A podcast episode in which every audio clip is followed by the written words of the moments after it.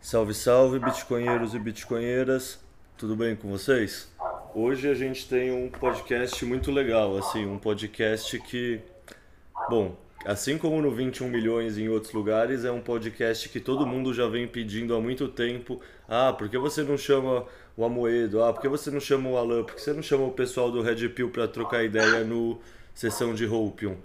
E a verdade é que eu não tinha chamado ainda porque eu queria fazer um negócio mais específico e mais aprofundado para realmente conseguir pegar todo o pensamento dos caras, assim, tipo, no futuro com certeza eu vou chamar os dois para o sessão de Hope 1 também, que é uma conversa mais solta, mais descontraída, mas que nem rolou com Coreia. Eu queria chamar os caras para uma conversa mais específica para dar espaço para eles falarem bastante de tudo que eles manjam.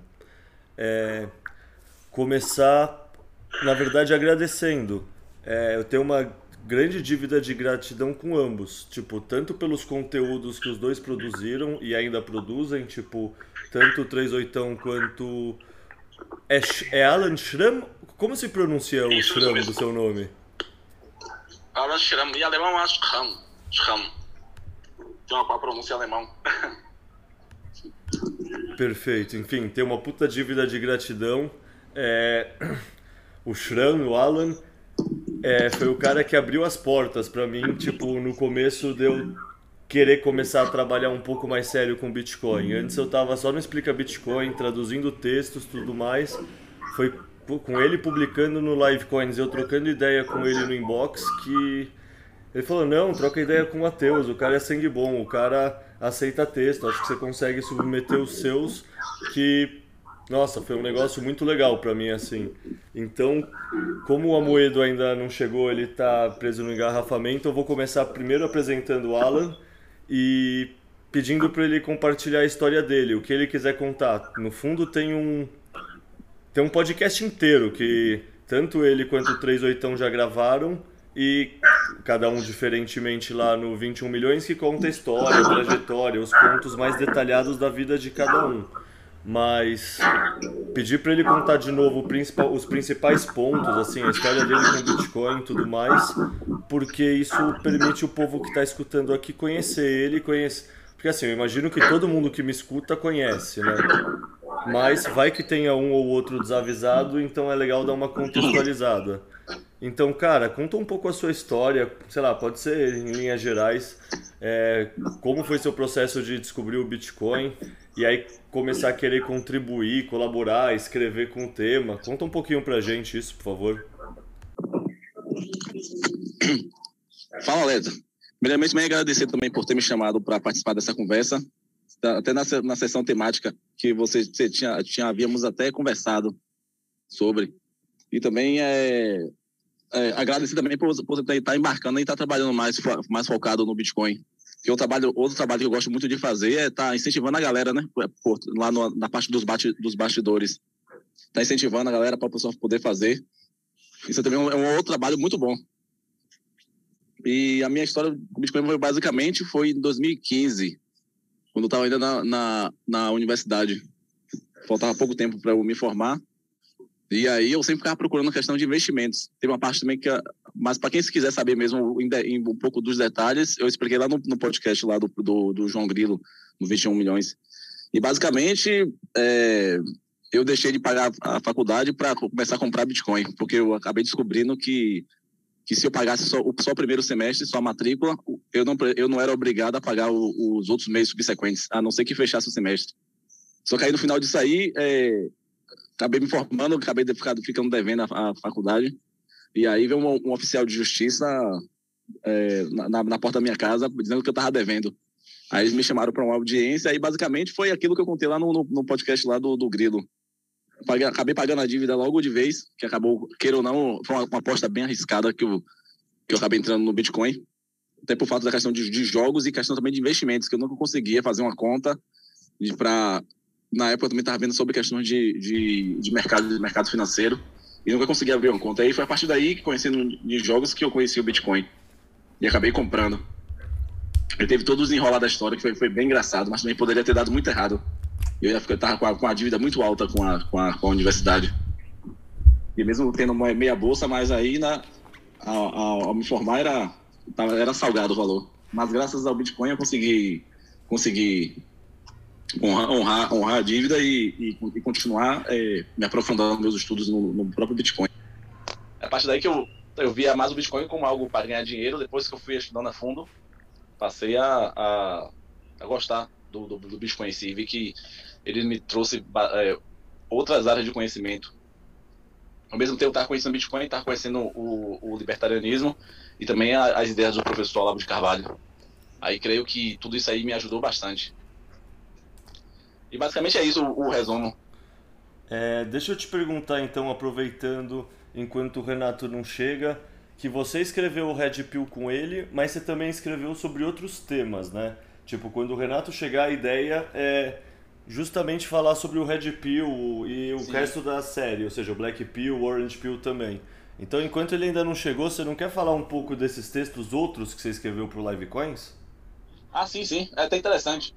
É, os textos que eu escrevo pro, pro, pro, pro Livecoins, queira ou não, também é um, é um backup também que eu, que eu utilizo para eu estar tá escrevendo, tá incluindo também livros também futuros também.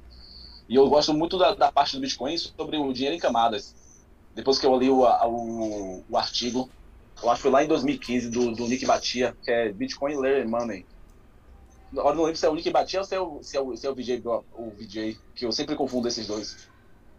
E aí, por também gostar da parte tecnológica também, também por não, não saber programar, mas mesmo assim entender o conceito de como funciona. Escrevi uns artigos que é bem legal, que foi a, ascensão e a materialização do Bitcoin, que, é, que eu chamo do BitFi, BitFi, que é o, o Bitcoin Finance, que existe todo um ecossistema de, de, que pode ser trabalhado em torno do Bitcoin, porque ele em si é uma rede monetária.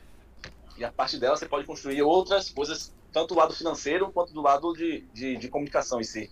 Aí esse artigo foi bem focado na parte de mais financeira, como é que o Bitcoin pode se tornar é, pode, outras camadas e outros, outras soluções podem utilizar o Bitcoin para prover serviço na área financeira.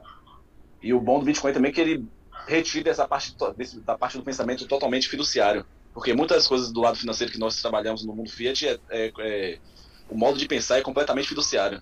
E aí você, por isso que você vê de grandes distorções, como empresas zumbis, serviços que não dão lucro, mas sobrevive com dinheiro de, de, de, de, de do, dos, dos venture capitals, mesmo eles sabendo que não, não vai dar lucro. Aí tem toda essa alucinação coletiva que a galera vive. Em cima do Bitcoin, é, é ou, a, ou a coisa é, é sólida, ou ninguém vai querer colocar seu dinheiro né, ali. E não existe entidades como bancos centrais manipulando o dinheiro para colocar na mão do, do, dos cantilionários, que é assim que os VCs praticamente é, conseguem garinhar diversos, diversos muito, muito dinheiro. Dinheiro, dinheiro barato ajuda, ajuda quase zero. E outro artigo que eu escrevi também foi o Bitcoin Sistema de Liquidação Final, que é justamente o, o modo como é que o Bitcoin, é, que existe a, a, rede, que é a rede de liquidação, que é a camada de settlement, como a, a, a tem essa expressão no inglês. E essa, esse artigo eu, é, eu detalho bem como é que o dinheiro é trabalhado em camadas, o, o próprio Bitcoin. Assim também como o, o, o sistema tradicional também trabalha que existe as camadas de liquidações que são do, dos bancos centrais. Um exemplo tem aquela Fed War, que é do, do, do Fed, que tem um sistema de, de, liquidação financeira do Banco Central brasileiro. E a partir daí que acontece toda a parte de, de transações, como é que funciona. Nesse artigo também falo também sobre como é que funciona também a questão do ouro, quando o ouro era utilizado como, como colateral. Que existe uma camada base e vocês é, conseguem fazer outros serviços na, na, com o ouro tanto de IOU ou, ou como é que eu posso dizer? Ou serviços financeiros focados. Teve também um que eu escrevi também bem legal, que é do chamado da, da, da Light Network. Quais são os tipos de serviços que tem nela. Que a Light também não serve só como camada de micropagamentos, como você também pode fazer diversas outras é, soluções em cima delas, como aquele Light, Lightning é o URL, que são, é, que são um dispositivozinho de, de, de, Você pode fazer login, pode fazer é, várias outras coisas. E aí esses artigos eu mostro como o próprio ecossistema ele não está morto, como muitos altcoins e shitcoins dizem, que o Bitcoin avança a passos, a passos lentos. Mas isso aí não é verdade. O que avança a passos largos do Bitcoin são tecnologias acima dele.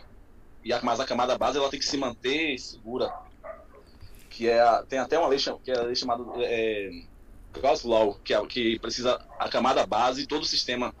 Toda vez que você construir um sistema com muitas complexidades na camada base, ele terá um, ele terá um, um, um terreno bem, bem, bem ruim, bem ruim porque na, nada, nada nele irá se manter. Mas se você, a partir do momento que você mantém ele, ele é, solidificado, você consegue construir outras coisas por cima, onde você pode, consegue testar muito mais coisas sem precisar, sem ter um dano, um dano, um dano muito grande.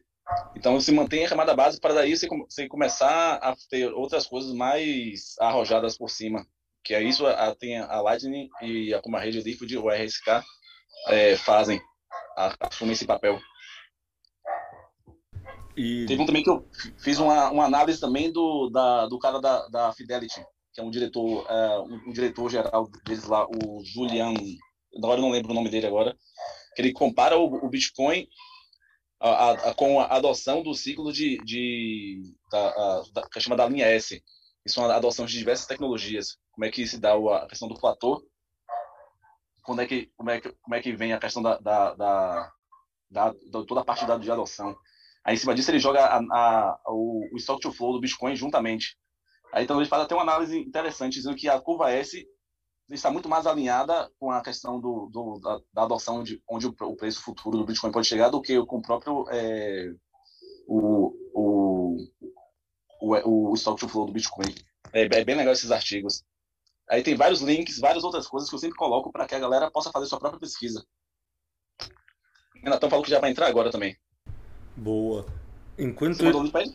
Mandei o link para ele pelo Twitter e avisei ele pelo Instagram. Acho que é o suficiente. Eu não tenho mais contatos dele. Deixa eu falar com ele aqui, no Twitter.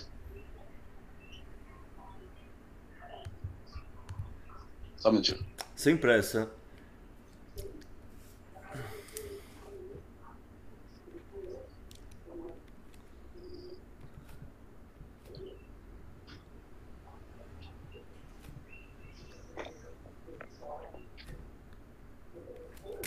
Aqui, falei com ele aqui.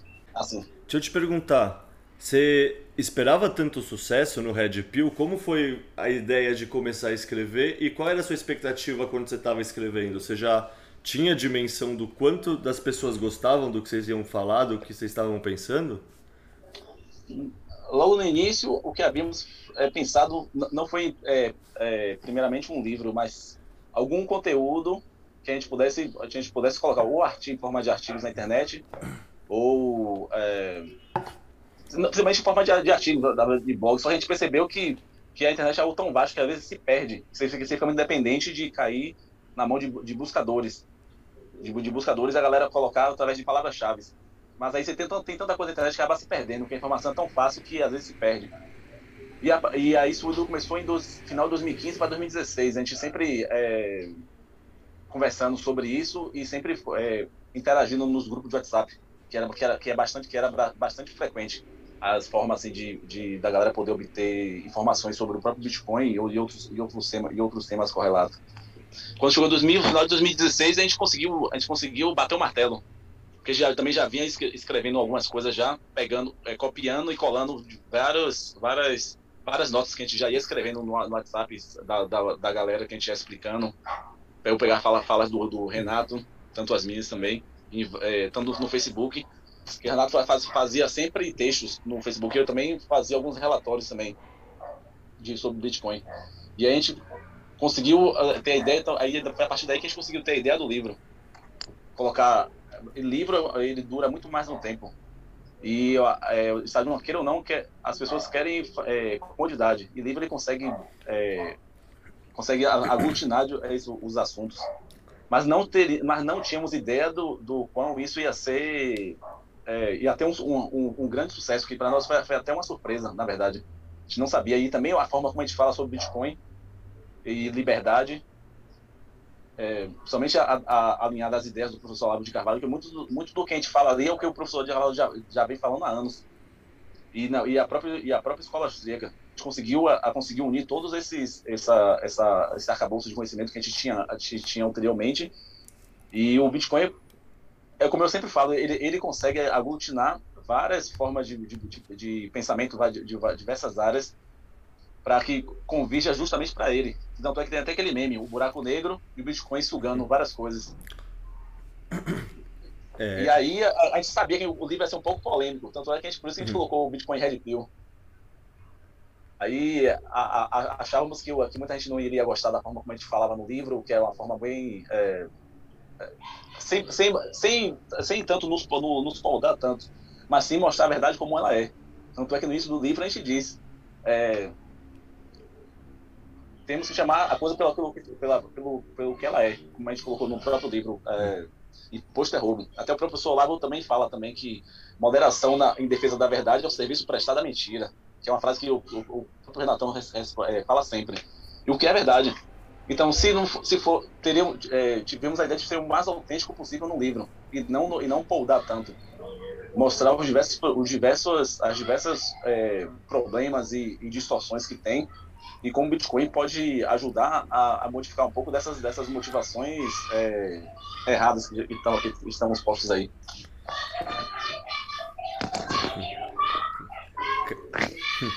Cara, e é engraçado também, né, que acho que justamente o motivo do sucesso é o que vocês achavam que ia ser polêmico, né? Porque Isso, é.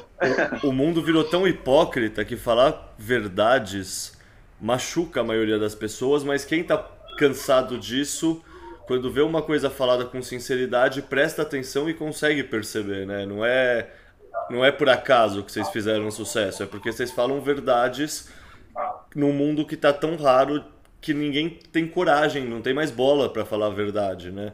Fala... Isso, que queira ou não, é o óbvio, né? O óbvio. mas, mas muita gente tá, tá, tá com essa, essa, essa cegueira moral, essa cegueira, essa cegueira, essa, essa cegueira que as coisas estão tão, tão, tão, distorcidas moralmente, completamente, que às vezes as pessoas não não, não enxergam e acham que aqueles que estão falando a, algumas verdades são tidos, são tidos como loucos que é no próprio livro do, do, do próprio Orwell, o 1984, né? Esse, esse mesmo. Tanto, tanto aquele também do Adam Huxley, é o Admirar do Mundo Novo, que fala que trata muito bem dessas questões também. A, a, a, o controle da, da, da informação, as, as distorções, Pro, as, as, próprias estratégias também soviéticas também do, dos, dos, engenheiros sociais de como aplicar coisas que mudem a mentalidade das pessoas, transformem as pessoas em crianças mentalmente, o que elas correspondam muito mais à emoção do que é, da simples razão. Também então, o, o, desejo do transcendente no que não existe mais na, na nossa sociedade. Isso aí tudo é de caso pensado. É. Tanto é que tem, tem até tem o próprio Yuri, Be, Yuri Bezmenov, professor, que foi um ex-agente da KGB, que é também jornalista também. Tem, tem, o pessoal também pode até encontrar ali vídeos deles, aulas, aulas de uma hora, duas horas, ele explicando que ele chama, o que ele chama da chamada teoria da subversão, que é o primeiro passo é a desmoralização da, desmoralização da sociedade, que o que é que está acontecendo. Depois vem a desestabilização do sistema. Depois, depois vem a etapa de crise e depois a etapa da normalização. Agora estamos praticamente se encaminhando para a etapa da, da, normalização, que é tudo aquilo, todas as repressões, a, a, a todos os as coisas tido como, como normal nesse, nessas últimas confusões que, te, que tivemos no mundo. Agora tudo será normalizado. E quem disser que é que, que é o contrário é o chamado de nazista, fascista e tudo e toda e toda a, a, a e todos os xingamentos possíveis, que é que é destruir o, o cara moralmente, fazer uma morte civil forçada do cara, começa a questão da, da, da do cancelamento é tudo sair feito de caso pensado. É, cara, eu concordo inteiramente com essa visão. Eu acho muito legal como vocês sempre trazem umas referências que não são padrões e ajudam a pensar em coisas que a gente vê acontecendo no mundo, só que a gente não tem um repertório para entender e colocar em palavra, né? E quando você não consegue colocar em palavra, você não consegue pensar, você não entende. Se você não descreve Sim. um processo, você não entendeu ele. Então eu acho do caralho essas referências diferentes que vocês trazem, tipo a ponerologia também do Sim, Lub, do, do Lubitschek, né? Isso, Lobachevsky. É, deixa eu aproveitar que o 38 entrou aqui para fazer é, pedir para ele se apresentar também. Primeiro dar oi, bem-vindo. Saco pegar trânsito mesmo. São, acho que vocês são da Bahia, né? Mas puta, qualquer cidade é um cu essas coisas. Eu queria só também falar rapidinho pro 38 o que eu já falei antes também que, cara, eu tenho uma, uma dívida de gratidão com vocês dois. Tipo, é, seja pelos textos na Livecoin, seja por. Sei lá, por, eu lembro em junho do ano passado, quando eu estava escrevendo um, um, dos primeiros textos, assim, sentindo a temperatura da água, entendendo se dava para contribuir, eu fiquei trocando várias mensagens de áudio com o 38 para ele me explicar direito o Stock to Flow, por exemplo. E aí, antes de passar a palavra para o 38 e pedir para ele se apresentar e falar um pouquinho dele, de como ele caiu na toca do coelho. Só queria ler uma apresentação que eu acho que é a que faz mais sentido para falar sobre o 38, que é do Augusto Simões, que é, abre aspas, se vivesse no século XVI, o Renato de 38 provavelmente seria um corsário ou um estrategista militar de algum reino. Para nossa sorte, hoje é um bitcoinheiro que dissemina o seu conhecimento nos ajudando a vencer essa guerra e nos preparando para a nova renascença. E aí o Unknown responde. Daí o Unknown responde que fazia tempo que eu não aprendia tanta coisa em tão pouco tempo vinda de um único professor. E, cara, eu concordo 100% com isso. É, tipo, dívida de gratidão é realmente a palavra. A quantidade de conceitos, de pensamentos não usuais, mas que fazem sentido que tanto no fundo vocês dois trouxeram tanto com o livro quanto com dos artigos do Live Coins e as participações em podcast é sempre enriquecedora pra caralho assim sabe? É um negócio que abre a cabeça ajuda a ver coisa que é isso saber descrever uma coisa ajuda você a entender melhor ela e ajuda você a entre aspas dominar o conceito e conseguir ver o mundo um pouco mais desse ponto de vista. E isso é do caralho isso é importantíssimo pra gente sobreviver os próximos anos. Então, passar a palavra pro 38 aí, cara. Se apresenta rapidão, fala pro pessoal que não escutou outras podcasts suas quem você é, o que você fez na vida e como você caiu um pouco, na... conta um pouco também de como você caiu na toca do coelho. É, eu fiz carreira acadêmica de verdade. Eu, eu, eu fui o primeiro do Brasil no ENAD. Eu fiz engenharia de produção, engenharia civil, eu fiz direito com extraordinário aproveitamento. Aí eu fiz mestrado ah, na Federal com, com, com, com Láurea Máxima lá, com louvor. Aí eu fui continuar fazendo a carreira acadêmica. Eu, eu, fiz mestrado na Europa, fui escola lá em Hamburgo, em Roterdã, em Bolonha. Fui buscar, né? Fui escola lá, fui fazer Summer School em Chicago. Fui procurar, porque eu sabia que a academia aqui era uma bosta, mas eu achava que nos outros lugares não era uma bosta, né? Que existia alguma civilidade, alguma, alguma coisa que prestasse na academia em algum lugar. E era tudo mentira, era tudo fraude. Eu descobri o educacionismo indo lá no topo mundial e conhecendo pessoalmente Nobel e caras que fazem gestão de, de, de ativos da, da Comissão Europeia e vendo que os caras são, são os merdas. Até um cara que tem um QI de 160, que é um acadêmico da Europa, pelo menos tem uma, uma, uma tem um, um, verniz que no Brasil não tem, né? Tem doutor aqui no Brasil, o cara se acha doutor e na verdade o cara é analfabeto, né? Ele não passaria no vestibular decente, o cara não sabe nem falar inglês. Mas é, como Cuba, né? Que tem um monte de doutor que é engraxate.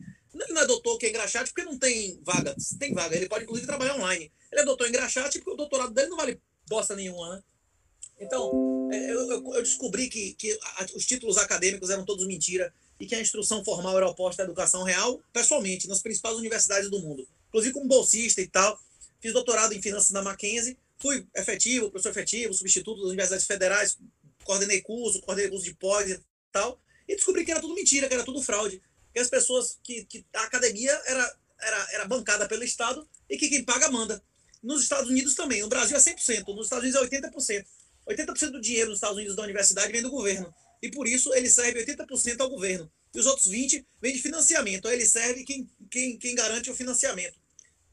Hoje, por exemplo, metade de todos os estudantes estrangeiros nas universidades americanas são chineses. Eles servem a quem? Eles servem ao interesse chinês ou eles servem ao interesse dos outros que pagam um terço, um quarto, que só se matricula se for com bolsa. É complicado. E aí eu fui entendendo. Na verdade, minha carreira acadêmica foi análise econômica do direito e direito empresarial. Eu, eu sempre estudei governança corporativa. Análise econômica estuda é, como é que você. Como é que mudam os comportamentos mudando as regras. E, é, e para mim, é, é para mim foi muito fácil entender o, o que, que o Bitcoin era nesse aspecto de modificar comportamentos, porque tudo que eu estudei na vida era como mudança de regras mudam comportamentos. E o objeto principal do meu estudo foi por que a Bolsa do Brasil, em 120 anos, nunca pagou mais do que a renda fixa em 30, em nenhuma sequência de 30 anos em 120. E eu cheguei à conclusão no final, diversas vezes, através tanto da lógica quanto de, de, de dados mesmo de econometria, que não existe não existe mercado imobiliário, nem debêntures, nem bolsa, nem, nem partes beneficiárias. Não existe nenhum mercado viável imobiliário onde não tem lei e onde tem juro subsidiado. Uma empresa só ofereceria. Você acha que se a, a mulher lá, a vagabunda lá, amiga de Dilma, da, da, da, da, empresa lá, que você, o cara do Bolsa Família só podia comprar as porcarias na loja dela pelo dobro do preço. Se a mulher dessa realmente achasse que a empresa dela fosse ter um lucro extraordinário, ela ia lançar ações, ela ia fechar capital. Ela ia fechar capital, que inclusive tinha recursos infinitos à disposição dela, a metade da taxa de juro média, não é isso? Então, as pessoas só, só existem duas motivações possíveis para alguém abrir capital no Brasil. Ou até que nos uma porra dessa que o cara acha que a empresa vai morrer e ele quer se livrar da porra rápido, ou o nome de otário, pessoas que, que o cara vai comprar a empresa inteira, ele vai fazendo due diligence, que um cara comprando uma ação não faz. Ou o cara tem a intenção de longo prazo, utilizando os benefícios privados de controle, de meter a faca no minoritário dezenas de, de, de, de, dezenas de anos, né? que é o que acontece sistematicamente. Então, mesmo com juro negativo, a Bolsa Brasileira era perda, perda variável. Hoje nem se fala. Hoje até o, o, a renda fixa é perda fixa, né? A, a maioria das pessoas. É, aí é, é, eu encontrei Alan, Alan era um cara que tinha uma, uma linguagem mais jornalística e tal. A gente começou. Ele, ele que teve a ideia do livro e tal, a gente foi desenvolvendo. Porque não adianta também eu, eu, eu, eu escrever um material com linguagem científica que todo mundo tem interesse, né? As pessoas têm interesse numa linguagem que elas consigam entender, numa linguagem jornalística, né? É, também deixando a registrado tá também que,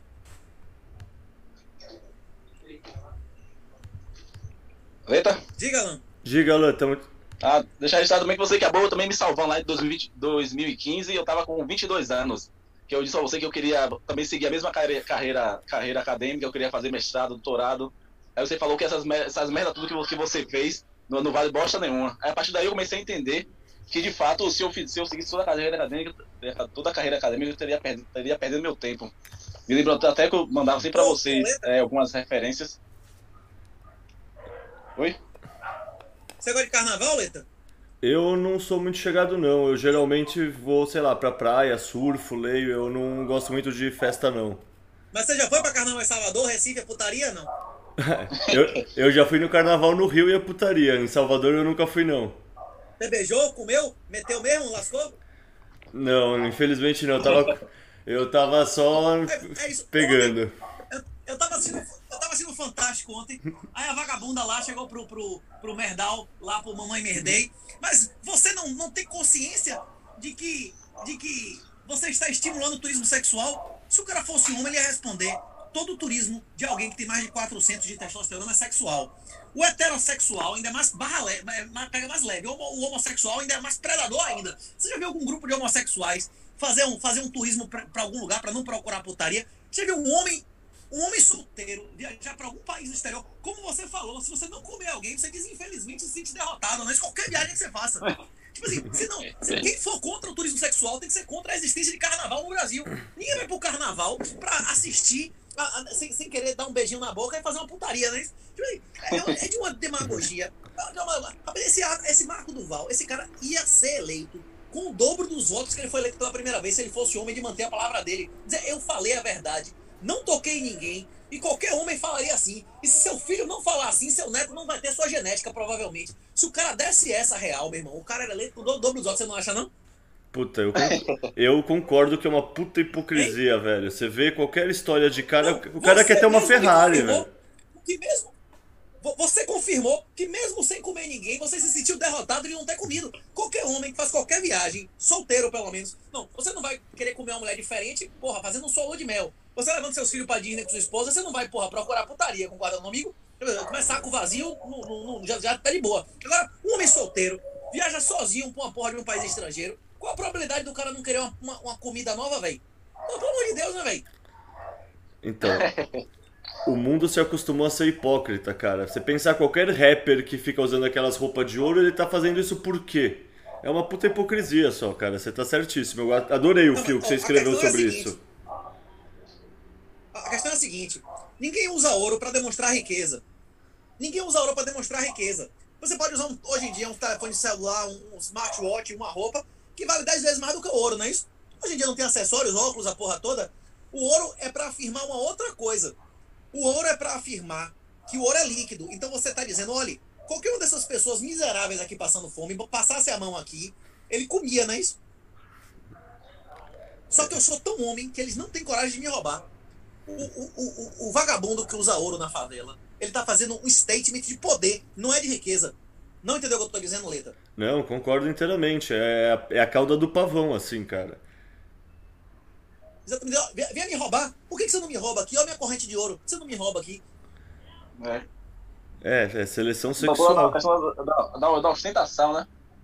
E aí você acaba criando também a questão. Não, e a, e a ostentação em um ambiente de bandidos. Tá, tá vendo esses bichos todos aqui? Eles são menos bichos do que eu, senão eles iam pra cima de mim. Eu sou o macho aqui. Sim. É. Puta, eu concordo. Qual a pauta de hoje, Helena? Diga aí. É, então, a pauta de hoje. A pauta de hoje é a gente começar falando pelas principais referências de vocês. Vocês já falaram um pouco do Olavo de Carvalho, eu queria saber um pouco mais. Depois a gente vai falar do tanto do Red Pill, e aí falando do Red Pill eu separei algumas coisas específicas que eu perguntei pro pessoal da comunidade lá no Twitter, o pessoal respondeu e eu pensei um pouco também. Depois sobre o Black Pill e o Orange Pill. Mas então começaram perguntando sobre. É, é o seguinte, o livro, o livro tem, tem, tem centenas de citações. É um curso universitário. Só que no livro a gente mencionou há dois, três anos atrás coisas que estão bombando agora. No livro está escrito expressamente que o ambientalismo é uma estratégia de subversão russa na Europa. Exatamente foi o que aconteceu. Inclusive, quem fala isso não sou eu, te bota vídeo lá de cara da década de 80, de Yuri Bezmenov dizendo isso, porra, há 30 anos atrás, que a estratégia da Rússia para destruir a Europa ia ser essa, os caras caíram, não é isso? Caíram a inteiramente. A gente fala no livro, tipo, há 3, 4 anos atrás, que ia ser uma tendência inevitável o homossexualismo, a zoofilia e o migtal. Aí agora, por exemplo, o maior intelectual, na minha opinião, o aluno de Olavo, o maior intelectual público que segue a sequência de Olavo atualmente, falou uma merda do caralho essa semana. Eu não sei se você acompanha o Rasta. Você acompanha a letra? Não acompanho o Rasta não, não conheço.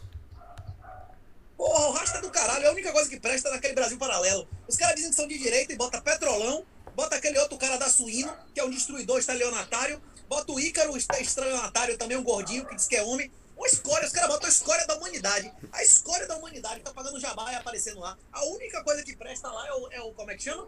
É o cara do. do, do, do, do, do Rasta News. O que imagina o cara da Suíno lá. O que? O Rasta, Rasta News. Aí Rasta resolveu fazer uma, um episódio sobre o Miguel. Em vez de Rasta discutir realmente o que é Miguel, ele discutiu uma, uma, uma falar, uma, uma, um espantalho do que é Miguel. Ele criou uma filosofia, que o, o Miguel não é filosofia, é um, é um meio de vida. E, e aí criou um espantalho e começou a bater. Na, na verdade, na Bíblia, já existia Miguel. Quando Jesus tem Marcos e Mateus, tem vários evangelhos, quando ele diz assim que não existe mais carta de divórcio, que a carta de divórcio de Moisés foi um grande erro, porque os seus corações ainda não estavam preparados para entender que você tem o dever de, de, de, resolver sua porra com sua mulher, independente do que aconteça. Aí o, o, o cara falou assim: se é assim, é melhor não casar. Aí Jesus responde se é, que, que, em verdade, em verdade vos digo que Deus faz alguns homens que, que alguns homens nascem nascem sem culhão, que alguns homens são feitos eunucos por outros homens, o cara chega lá e corta o culhão do cara, enraba o cara, criança e tal, né? E tem homens que são feitos eunucos por eles mesmos. Se você quiser ser viado, seja. Mas Jesus não está dizendo que o cara não casar, ele é viado. Ele está dizendo que se o cara não casar com medo, ele é viado. Porque Jesus casou? Porque Jesus casou, Leita? Que eu saiba, não. Alô? Alô, não casou. Pois é. Jesus casou, Santo São Tomás de Aquino casou, São Francisco, Santo Antônio, com 17 anos queria morrer para pro céu. Esses caras são viados, é desses caras que Jesus está se referindo, que eles fazem eles mesmos de viado. Não é, porra. Jesus era migtal, porra. O migtal não é uma filosofia, o migtal é um meio de vida. O objetivo de Jesus era a, a demonstração e a, e a compleição da missão espiritual dele. Quantas pessoas não se dedicam ao intelecto, a porra toda, todos os padres, monges, a porra toda. Inclusive, isso é uma coisa interessante que, já que a Rússia está em pauta agora, o, como é que chama? A cultura russa é o contrário, velho. Para você ser um dos, um dos patriarcas lá, porque inclusive não tem uma autoridade central na, na, na igreja ortodoxa, tem, um, tem um certo número de caras que tem que votar, tipo o colegiado, tá ligado, né? E para você fazer parte desse colegiado, você é obrigado a ter mulher e ter uma família de não sei quantos mil anos com filhos exemplares. Se você não tiver uma família exemplar, você não tem como dar, dar conselho para quem queira ter, não é isso? Pô, interessante. Você tá me ouvindo? Tô te ouvindo, interessante. Uma democracia. Eu posso chegar e dizer para você. Eu posso chegar para você e dizer que, que, que pagar IPVA que pagar IPVA imoral enquanto eu não, eu não tenho nenhum carro no meu nome há sete anos? Se eu dizer que não tenho nenhum, nunca tive nenhum IPVA no meu nome, no IPTU, se, como é que eu vou dizer pra você que isso é imoral, que não faça isso se eu estiver pagando IPTU como se eu estiver pagando IPVA, se eu tiver ações? Eu tenho que dizer o que eu fizer, não é isso? Skin the game, né? Toda corrupção advém da, da separação de propriedade e controle. Seu bisavô sabia que é o olho do dono que engorda o gado, não é isso? Sim, totalmente. Olha, toda corrupção advém da separação de controle e propriedade, beleza? Beleza. Isso é comprovado na doutrina há mais de 100 anos, certo? Beleza? Beleza. Você tem mulher? Tenho namorada. Pronto, você vai deixar ela na minha mão aqui uns dois, três anos pra eu tomar conta dela enquanto você vai lá pra guerra? Eh, não obrigado. Não obrigado. Quê? Não Pois é, eu vou obrigado. tomar conta dela como se fosse meu, não é isso ou não? Hein? Sem dúvida. Sei lá, tomara que não.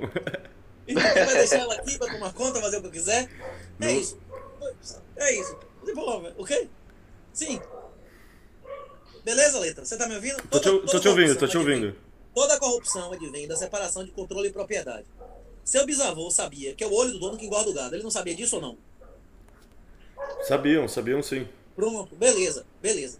É exatamente por isso que se sabe que todas as moedas que te- tem pré-mine tem dono. Todas as moedas que tem POS tem dono. Porque os caras que chegaram antes têm mais moedas eles vão continuar tendo eternamente. Qualquer moeda que tenha verba, verba de desenvolvimento, verba para fundação, tem dono. Quem controlar a verba, quem controlar a fundação, quem tiver maioria de votar vai continuar mamando na porra, não é isso? Sim. Com certeza. Se essas moedas tiverem dono, elas vão defender o interesse da moeda ou vão defender o interesse do dono? Do dono. Do dono. do dono. Do dono. E é exatamente por isso que o Vitalik vendeu, vendeu o Ethereum a quase mil dólares pra caralho e depois recomprou a 200 e abaixo de 100. Porque ele sabia que era o topo e sabia que era o fundo, porque ele fez o topo e o fundo, né? Já, E, e também, a galera, também a galera não entende também da questão do, do chamado dos VCs, dos venture capitals. Agora tá fazendo. Tá, Que tá é entrou, essa, entrou velho? no cenário. Não foi o cachorro Você aqui. tem, um- você tem um canil aí, velho? Mete pimenta aí, você tem um lugar de pimenta. Tem uma semana sem latim.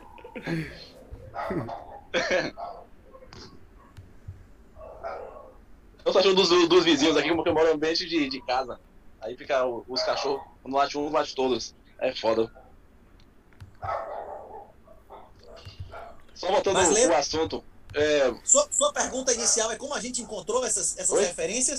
Ou que referências a gente usou no livro? Não. Que referência a gente usou no livro é 500 referências, porra. Não. Tem três referências por página, porra. 200 páginas ou não? Então, mas quais dessas vocês julgam mais relevantes? Tipo, por exemplo, o Olavo de Carvalho é uma referência. Eu não tô falando que todas as referências são iguais. Tem uns intelectuais, tem algumas pessoas que tiveram um peso maior para formar o pensamento de vocês, provavelmente. O Olavo de Carvalho. Não, inclusive, tem pessoas que são relevantes hoje. Por exemplo, o Seifedin, ou, ou como é que chama o nome dele? O, o, o, o Michael Saylor, que não existia na primeira edição. Se existisse o Seifedin em português, esse livro talvez nunca existisse, que agora está sendo traduzido. Mas esse livro foi criado para escrever em português o que a gente só achava em inglês, que não existia em português, né? É, e que bom que vocês escreveram, cara. Ajudou pra caralho todo mundo da bolha. Diga aí, Alan, as, as, as, as, as referências. as referências. Tem o Nick. Zabo, o. O Nick Zabo. O Nick Zabo, tem o, o VJ, tem o. O Nick Batia, tem o. Deixa eu lembrar mais aqui. Que é um, é um, é um monte que eu tá, tá passando aqui na cabeça aqui que agora eu tô esquecendo a É, porra. Hayek, Rothbard, tem todos. É, E é, A gente Mises. menciona a sequência dos quatro: o bisavô, o avô, o pai, o filho, o viadinho, todos a gente menciona, não é isso? Isso. Pô, a gente, pô, infinitos, pô. Todos, a gente faz, a gente faz uma passando, pô, é, como é o nome? É, é Ro- Olson, Opa, o pro- é, problema de Olson. É, Olson, porra. Tem até a parte do Miguel, que como é que chama que o Rasta não leu. Rasta, pra mim, o principal intelectual público que foi, que foi ligado ao Lavo, nunca leu nada, nunca leu nem Rolo Tomasi, não leu, é, como é que chama? Código dos Homens. Porra, velho, até ele ali no Red Pill ia, não ia falar aquelas merdas que ele falou. O próprio Michel Pompesco também te cita no livro. Porra, Missé é um cara foda, viu, velho? Inclusive, esse era, esse era Miguel miserável, embora ele andasse com a. Como é que chama? Por exemplo, Miguel não é comer mulher, o cara disse que Miguel viado, não. Ele tinha várias putas, andava com, as, com, a, com harém de mulheres contratadas a preço fixo, porra. Isso é ser, isso é ser viado? E a gente Sim. deixa bem explícito no. Areta. Não, na minha opinião, não. Areta, ó, harém de garotas de programa, algumas virgens, outras que fizeram os exames e tal. Você andar com harém de maravilhosas é ser viado? Acho que depende do que você fizer com elas, né? Mas até o comando do cara que pagava pra. É, disse que o cara não penetrava as mulheres, só pedia pra ser cagado, né? Como o McPhee, não é isso? Tem isso, inclusive, na Netflix. Nossa, eu não vi isso não. É gringo, não é isso? Quê? O McAfee fazia isso aí? O McAfee ti- tem uma mulher no, no negócio, inclusive relata, que ele sustentou ela, acho que seis anos, nunca penetrou ela. Ela é, é, beijava e tal, chupava, não sei o que lá, e pedia pra ele ser cagado no final e ia na bronha e gozava. Ele queria ser mijado, cagado e humilhado, tomar cacete, a porra toda. Que maluco. Bom, tem louco pra tudo no Não, mas mundo, ela, né? botava chupeta. Não entendeu? Não, não- na boca ia, mas na, na pepeca não. Tem isso na Netflix, ela menciona isso. É o gringo. O, o- não já tiraram na Netflix? Né, tudo que tem de algum nível de decência, tiraram. Talvez um filme, se vocês quiserem assistir. A gente não menciona no livro, não. Mas eu acho que é o manual supremo de ser esse homem. Assista o Poderoso Chefão do início ao fim dez vezes, velho. Aquele filme é foda, velho. E, porra, é, como é que, inclusive, ele explica como é que a gente deve se, se comportar em relação à guerra. A maior traição do Michael, o Michael foi expulso da família porque serviu a guerra, porque se você é um traidor, se você voltar aleijado, você vai ser um peso na sua família que criou você. Você deve a lealdade à família, não ao país. Ah, o país ele educou, o país ele alimentou. Na Europa, quando eu morei na Europa, eu- os, os- os europeus lá eram mais leais a- a- a- Eles diziam que pagava imposto de renda com mais alegria do que ia ter que sustentar o pai e a mãe. Porque quem pagou o estudo dele foi o governo, não foi o pai e a mãe. Quem pagou a saúde dele foi o governo, não foi o pai e a mãe. Quem garantiu o emprego dele foi o governo, não foi o pai e a mãe. Não, não é à toa que é, di- diversos é, autores comunistas é, en- encontram na família o, a, o pior, a pior barreira para eles é, a poderem avançar, né? Por isso que a, a- a destruição da família é o, é o principal é, objetivo dos caras. Porque se você destrói a família, é muito mais fácil todo o resto. Você tá me ouvindo? Estamos discutindo sim, Renatão. Você tá aí? além do juro negativo, além do juro negativo, na verdade o juro negativo foi a resposta a um outro colapso que a gente está passando. O, o- o colapso mais grave da, da, da economia da humanidade não é o juro negativo, não é a dívida, não é nada disso. A dívida poderia ser exponencial se tivesse mais e mais pessoas no mundo. Só que a população só está crescendo de miserável. O único lugar que cresce a população no mundo é o mundo islâmico e a África. A Rússia tem uma fecundidade mais baixa do que a, a União Europeia. E a, e a China tem uma fecundidade mais baixa que a Rússia. Esses países têm futuro? Será que a Rússia e a China vai atrair gente para querer morar lá? Você acha que vai acontecer isso? Eu não. Você citou Asimov uma vez. Eu acho que o que vai acontecer vai ser que nem eu robô, que o mundo vai ficar cada vez com menos gente e mais robô, inteligência artificial, essas porra tentando compensar. E isso é meio que um colapso da jeito de ci- ci- civilização que a gente conhece hoje. Eu, tem, um, tem um cara, o maior futurologista vivo é um cara chamado Raymond Kurzweil, você já ouviu falar? Não conheço. O primeiro emprego dele é engenheiro-chefe do Google, que é atualmente o engenheiro-chefe do Google. É o primeiro emprego da vida dele. Ele, com 25 anos, fez os primeiros 10 milhões com patente, com 30 fez o primeiro bilhão com patente. É, é, é um cara, porra, não, não, primeiro 100 mil, milhões de dólares com patente com 30 anos. Acho que ele não chegou no bilhão, não, mas é um cara gênio da porra. Ele é um dos maiores especialistas no mundo de inteligência artificial, de uma porrada de coisa. Depois pe- pesquisa Raymond Kurzweil. Rapaz, é um cara retado. É, é, um dos objetivos principais dessas empresas todas está sendo, é, como é que chama? É desenvolvimento de aumentar a, a, a, a, a, expectativa de vida. O Raymond Kurzweil defende um conceito chamado singularidade. Você já ouviu falar? Singularity is coming. Eu Tem até conheço, Singularity Universe. eu conheço É, do é. ponto de vista energético. Tem algum outro? É aquela coisa da expectativa de vida aumentar um ano por ano mais rápido, ou seja, as pessoas, entre aspas, poderiam se tornar imortais. É esse? Isso. A singularidade, a singularidade representa um ponto de que de, de avanço exponencial. Se a lei de Moore continuar avançando, tem uma hora que você não consegue mais fazer previsão de curto prazo, porque a coisa é tão grande que você não consegue nem, nem se bem que, na minha opinião, esse negócio de você pegar uma sequência de 10, 20, 30 anos e você e você prolongar aquilo, você vai achar que a mulher grávida de seis meses vai ter uma barriga do tamanho de um prédio de dois anos, não é isso? Sim. Não é isso? Tipo assim, nem tudo. né, As coisas têm limite. O negócio não é exponencial, não é assim. Inclusive, tem ciclos, como a gente demonstra no livro, que tem ciclos, por exemplo.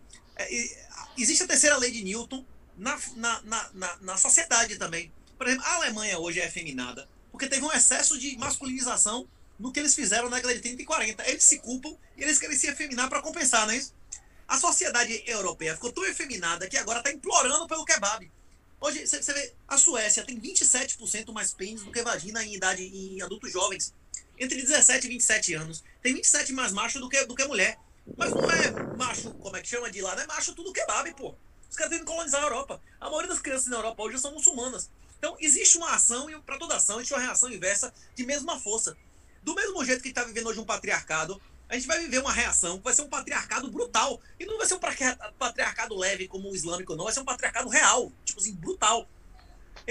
As pessoas não têm noção, e uma das teses do livro é essa, de que o Estado social, o diálogo com a democracia, não sei o que, isso acabou, porra. Acabou. O Estado social é insustentável. O primeiro Estado social foi a República de Weimar, que levou ao nazismo. Todos os Estados sociais colapsaram. As, tudo que, que, se você tiver associado a qualquer coisa de Estado social, você, você contar com o dinheiro dele, com a aposentadoria dele, com as empresas, título de propriedade, não existe. Ninguém vai reconhecer o título de sua propriedade, não. Propriedade são quatro coisas. Propriedade é, é, é, é primeira aquisição legal. Você ter um título de propriedade de governo no futuro não vai valer porra nenhuma se o governo não for legítimo. Defesa e demarcação. Quem está pagando IPTU, quem está pagando imposto é uma gangue, não, não defendeu a propriedade. Delimitação e, e, e, e uso legítimo. Você tem apenas uso legítimo, bicho, você pode ser expulso pela força, velho. Se você não delimitar e não defender, é por isso que nos últimos 5 mil anos só pode ter propriedade nobre. E qual é o trabalho do nobre? O nobre é um assassino profissional. Só pode ter terra quem está disposto a matar. Senão você não pode ter terra, né? Ou você vai ter que ser vassalo de alguém que está disposto a matar por você. E aí você, não é, você é o vassalo, você não é dono da terra. É, você dizer que você é dono do apartamento que você paga IPTU é a mesma coisa dizer que o vassalo lá que deixava a mulher se lascada pelo cara hum. era o dono da terra. Só porque ele só tinha que pagar 10% ao, da, do, da produção dele ao, ao soberano. O soberano, o, o, o sucerano, na época feudal, não podia tirar o vassalo da terra. O vassalo era dono da terra? Não. Não. Pois é. Você é tão dono de seu imóvel quanto um vassalo era dono da terra que ele trabalhava na Idade Média, né? Inclusive tem até uma thread muito boa da, da Hot Bárbara que explica muito, muito bem isso aí sobre a questão do, do IPTU. Você não é dono, você não é dono da, da sua própria propriedade. A galera ficou. Foi a loucura no Twitter. Eu não estou dizendo que você não compra imóvel, não. Minha, minha, minha, conversa não é essa. Você pode comprar imóvel. Você não pode encarar isso como investimento. Você tem que encarar isso como diversão. Inclusive saber que se você para comprar um imóvel em um lugar que não é isento, você está financiando os criminosos. Você está financiando as pessoas que vão querer lhe torturar e exterminar seus filhos. Rapaz, o futuro que a gente está enfrentando aqui nos próximos anos não é brincadeira, bicho. Rapaz, o, o SET, nós não temos um método de comunicação seguro. A gente está fazendo essa, essa gravação por esse aplicativo chinês do Zoom, que, que é invasivo, que ninguém confia em porra nenhuma. Demonstra isso, porra. A gente é elite.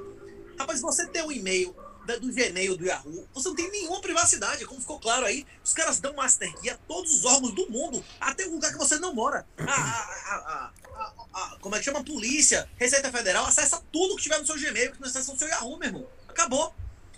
Os, as empresas de, de, monitoramento acompanham dois terços das transações, sabendo o IP do cara que ele consultou um saldo, porra. Quando, quando você vê uma coisa grátis, o grátis é você, é sua bunda. A coisa mais barata que existe no mundo é paga em dinheiro. As coisas que não são pagas em dinheiro são pagas com sua honra, com sua, teu tempo de vida, com seu amor, não é isso? Ei, Leta? Sim, 100%. Alô? Ô, tamo tá... Sua mãe se reta, você pode dar 200 contos tome aqui, sua velha, cala a boca, 200 contos, sua puta. Você pode fazer isso? Jamais. Pois é. Sua mulher, você pode dar 500 contos, cala a boca, toma aqui 500 contos, vagabunda. Não é, você tem que dar uma coisa mais valiosa que dinheiro a ela, não é isso? Sim, respeito. Respeito, amor, consideração, seu tempo de vida, não é isso? Exato. Cara, deixa eu aproveitar esse contexto que a gente está falando, como o mundo atual tá cagado e como o Bitcoin que é uma alternativa para isso, que no fundo, se você reduzir bastante, isso é um, tá no cerne do Red Pill. E no Red Pill vocês também falam... Inclusive... Não, fala. Inclusive, fala... esse Red Pill, esse Red Pill é uma expressão muito utilizada no mundo digital, né? Red Pill é quando o cara cai na real do que é hipergamia, o que é poliginia, como é que funciona o cérebro feminino, como é que funciona o cérebro masculino. Isso, a, a Red Pill, a, pílula vermelha, é uma analogia que é muito usada no, no mundo digital. Inclusive, muitas pessoas deixaram de ter filho em família porque não existia maneira de você garantir sua propriedade. Se você, na hora que você fosse divorciar, a mulher, inclusive, podia empurrar um filho com um DNA que não é seu a você.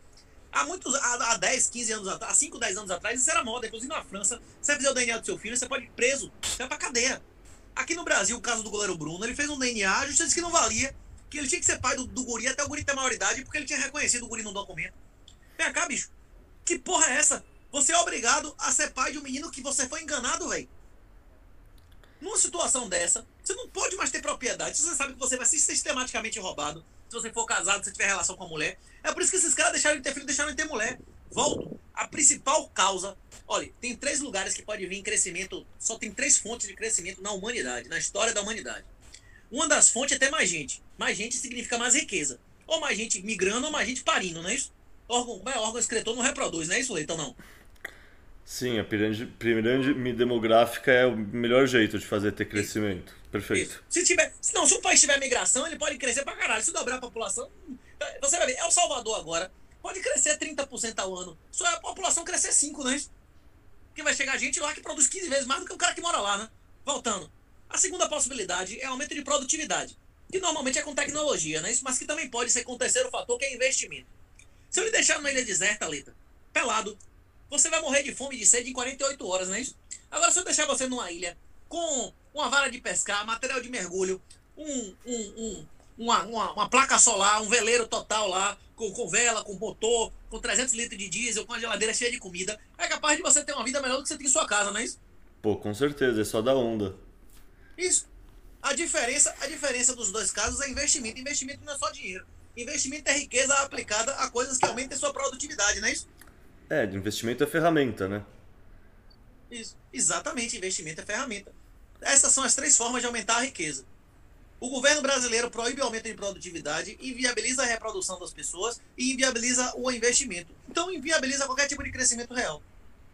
Você pode fazer um posto de gasolina com autoatendimento? Você pode criar uma tecnologia que não seja regulada em? Isso não vale nada, não é isso? Está proibido. Inclusive, nós estamos hoje com. com, com a gente está. Humanidade. Você olha um avião de 30 anos atrás, um dia agora, fora a parte de computação, que é a parte que eles não conseguiram regular direito, o mundo está estagnado, bicho. Fisicamente.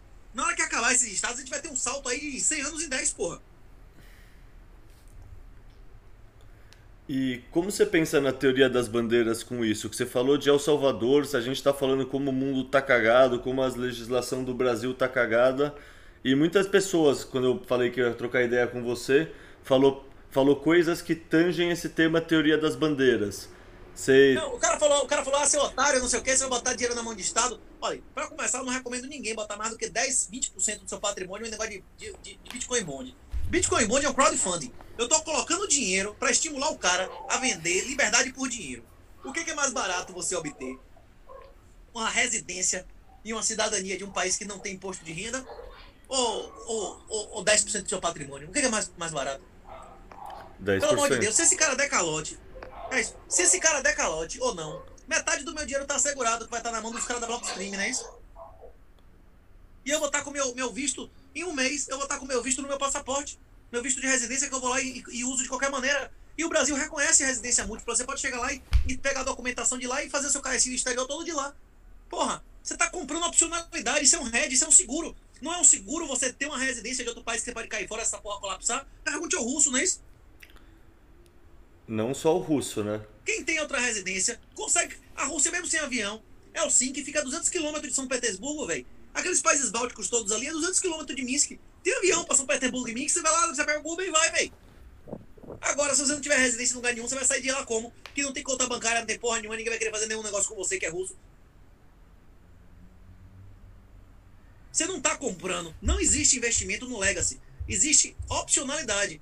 Opcionalidade. Existe hedge. Maneira de você fazer seguro. Ele é uma maneira de você fazer seguro. Inclusive, é seguro de você não precisar vender Bitcoin. Se você pegar 10 ou 20% dos seus bitcoins e tiver de fluxo de que você só vai receber metade da subida do Bitcoin, mas se o Bitcoin cair, você recebe 6,5 ao ano em dólar. Você tem um fluxo de dólar, inclusive, para não precisar vender Bitcoin não que o Bitcoin cair, né, isso, Leta? É isso, sem dúvida. Vamos dizer que você tenha 500 mil dólares de Bitcoin, certo?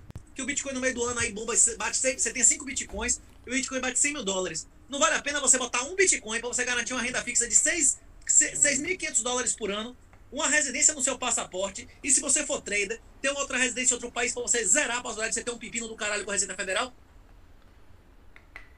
É. 20% talvez valha, mas já me dói bastante. Eu preferia 5, 10%, mas acho que vale.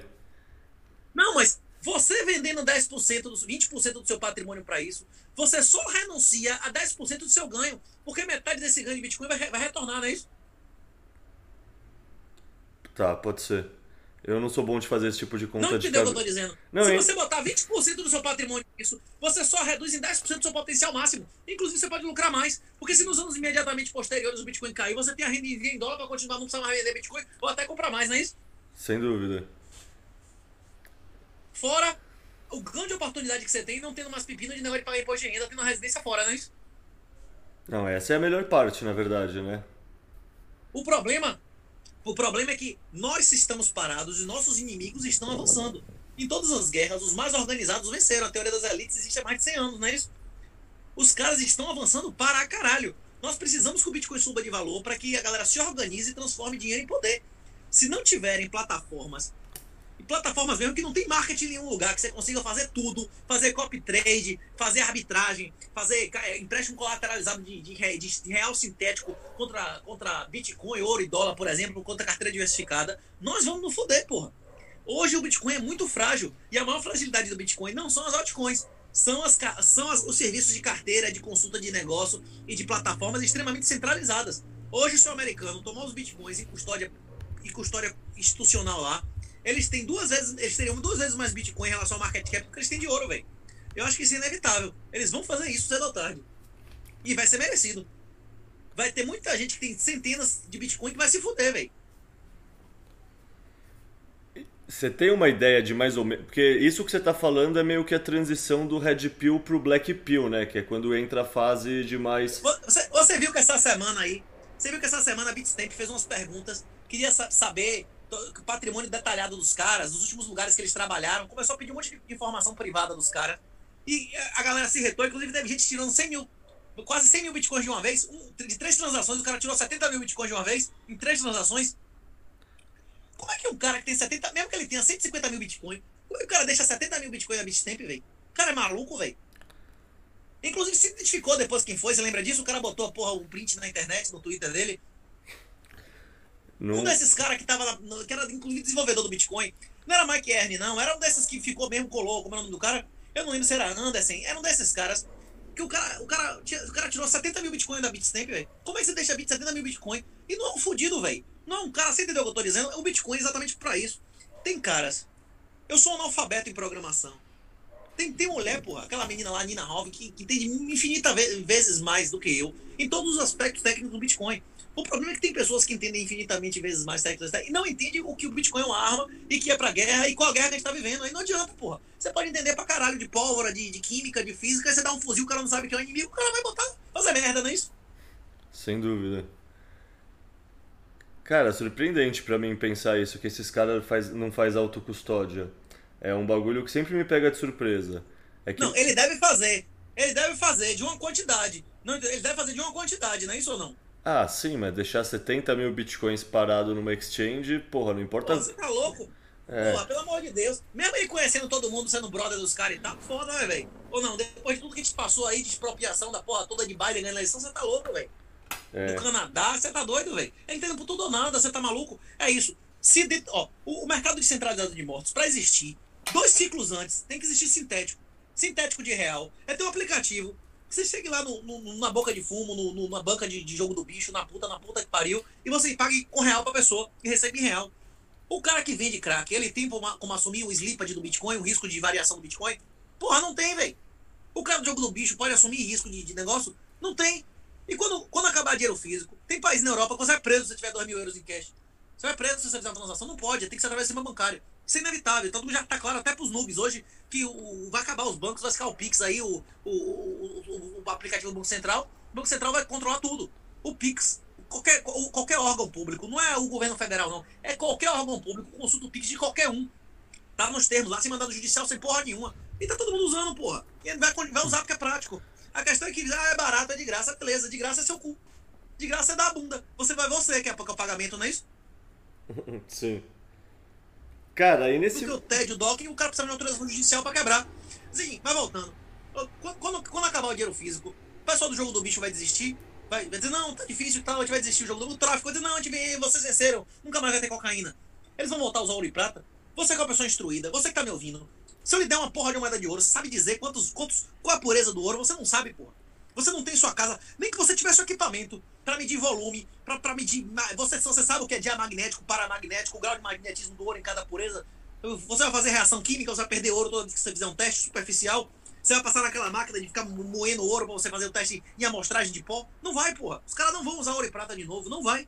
Os caras vão ter que usar cripto. A questão é que o Bitcoin, ele é a reserva de valor definitiva. Só que quanto maior a qualidade do dinheiro, menos ele circula. Tem que existir sintéticos colateralizados de Bitcoin, como essa aluna aí faz, né? A aluna que está gerando um sintético de dólar do caralho em Bitcoin. Só que tem que existir isso dentro de, de, de plataformas também centralizadas. O, o, o Trilema, ele, o, o Trilema, é, do, do, Trilema lá do, do Popesco, como o Trilema da Revolução Francesa, liberdade, fraternidade e igualdade, ele não é os três ao mesmo tempo, não. É, é, são metas que você só pode ter absolutamente um dos três e meio, dois dos três, não é isso? Sim, totalmente. É.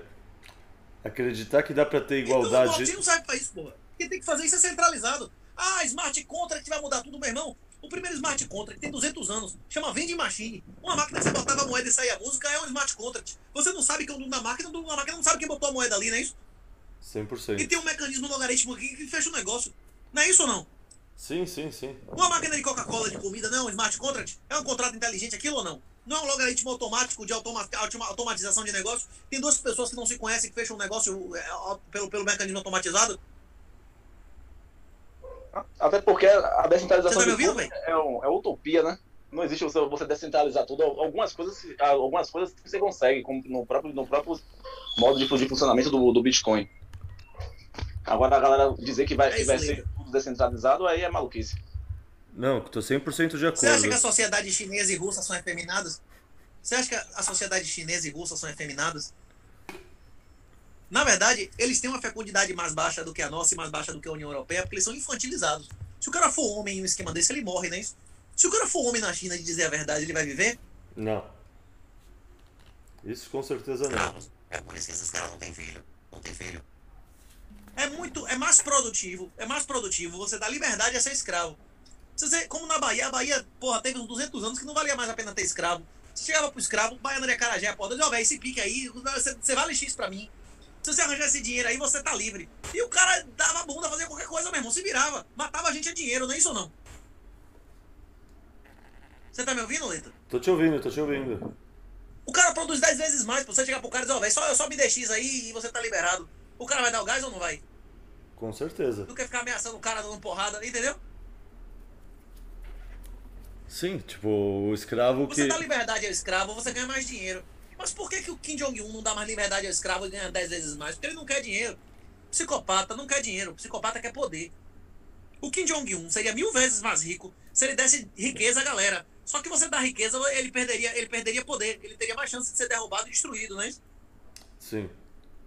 O, o, o, tranca tudo, esse negócio de máscara, porra toda, passaporte vacinal, deixou claro que os nossos governantes eles não querem dinheiro mais da gente, eles querem poder absoluto. Os globalistas, eles não estão buscando dinheiro, eles são psicopatas ponerológicos e querem nos escravizar, meu irmão, a qualquer custo. Estão dispostos a matar, inclusive se a gente não estiver disposto a ser escravo. Se o governante quisesse dinheiro, ele ia fazer trancar tudo pra quê? Pra arrecadar menos? Pra ter menos riqueza pra ele roubar? É, deixa eu aproveitar o gancho, 38, e falar para vocês dois falarem mais sobre a ponerologia, que é um negócio que vocês citam nas outras podcasts, mas, sei lá, vamos pensar que tem alguém... É um livro, tem que ler o livro de Lobachevsky, André Lobachevsky, Ponerologia Política. É um psiquiatra que estudou como funciona a psicologia de um, de, dos psicopatas ponerológicos, que são os dirigentes comunistas e dos idiotas úteis, que, que são os histéricos, que é a massa que acredita neles. Inclusive, a, a primeira a primeira edição do, do livro, é, ele é, acabou sendo é, queimou, que, é, foi queimada. Ele teve que reescrever quando ele, quando ele conseguiu fugir da, da onde, da onde ele estava. Aí teve que reescrever tudo de novo. É uma curiosidade bem, bem interessante. Inclusive tem um outro livro de um psicólogo, tem um de um psiquiatra e de um psicólogo, mostrando a psiquiatria e a psicologia do comunista, que é a mentalidade esquerdista do Lily Hoster. Os dois são, são fundamentais para você entender que você não está lidando com uma pessoa normal, está lidando com um psicopata. Uma pessoa totalmente comprometida que já pegou o caminho de ida no tobogã do inferno. É muito difícil uma pessoa dessa se arrepender, bicho. Muito difícil.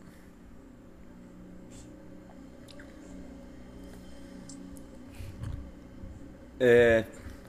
Quando, quando Leta, quando você vê uma pessoa que, a, que acredita que máscara faz bem e que quer vacinar o filho, ou que vacinou o filho, o filho foi parar no TI, teve, teve, teve miocardite, teve derrame, a porra toda, ainda continua defendendo a vacina é um psicopata pomerológico, é, é um idiota útil. É uma pessoa que não responde mais a argumentos racionais, o cara só responde a argumentos emocionais, igual uma criança de 3 anos. Não tem conversa. Ele responde a sentimento. E é por isso que eu digo: os homens, a maioria dos homens hoje, são mulheres psicológicos e a maioria das mulheres são crianças psicológicas. É puramente emocional. E infelizmente ou felizmente, a terceira lei de Newton vai fazer nós irmos para um, ambiente extremamente racional como resposta a isso.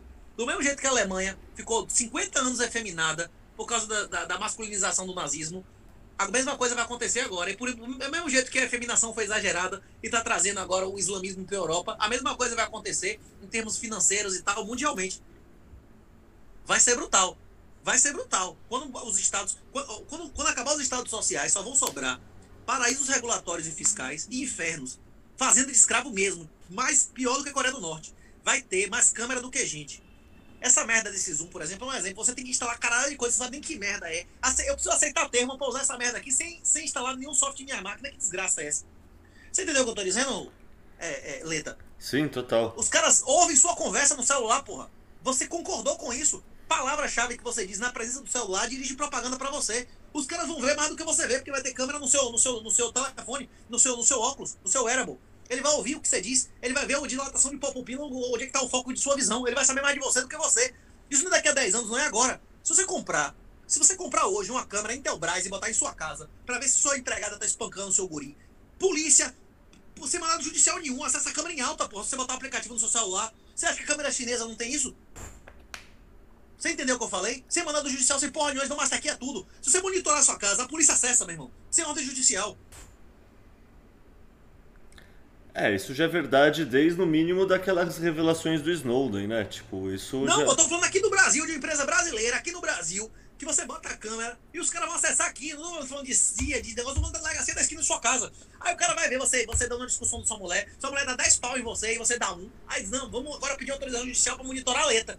Porque a gente sabe que vai ter violência doméstica na letra. Aí vai lá e bota pra fuder com você, não é isso? Sim, totalmente.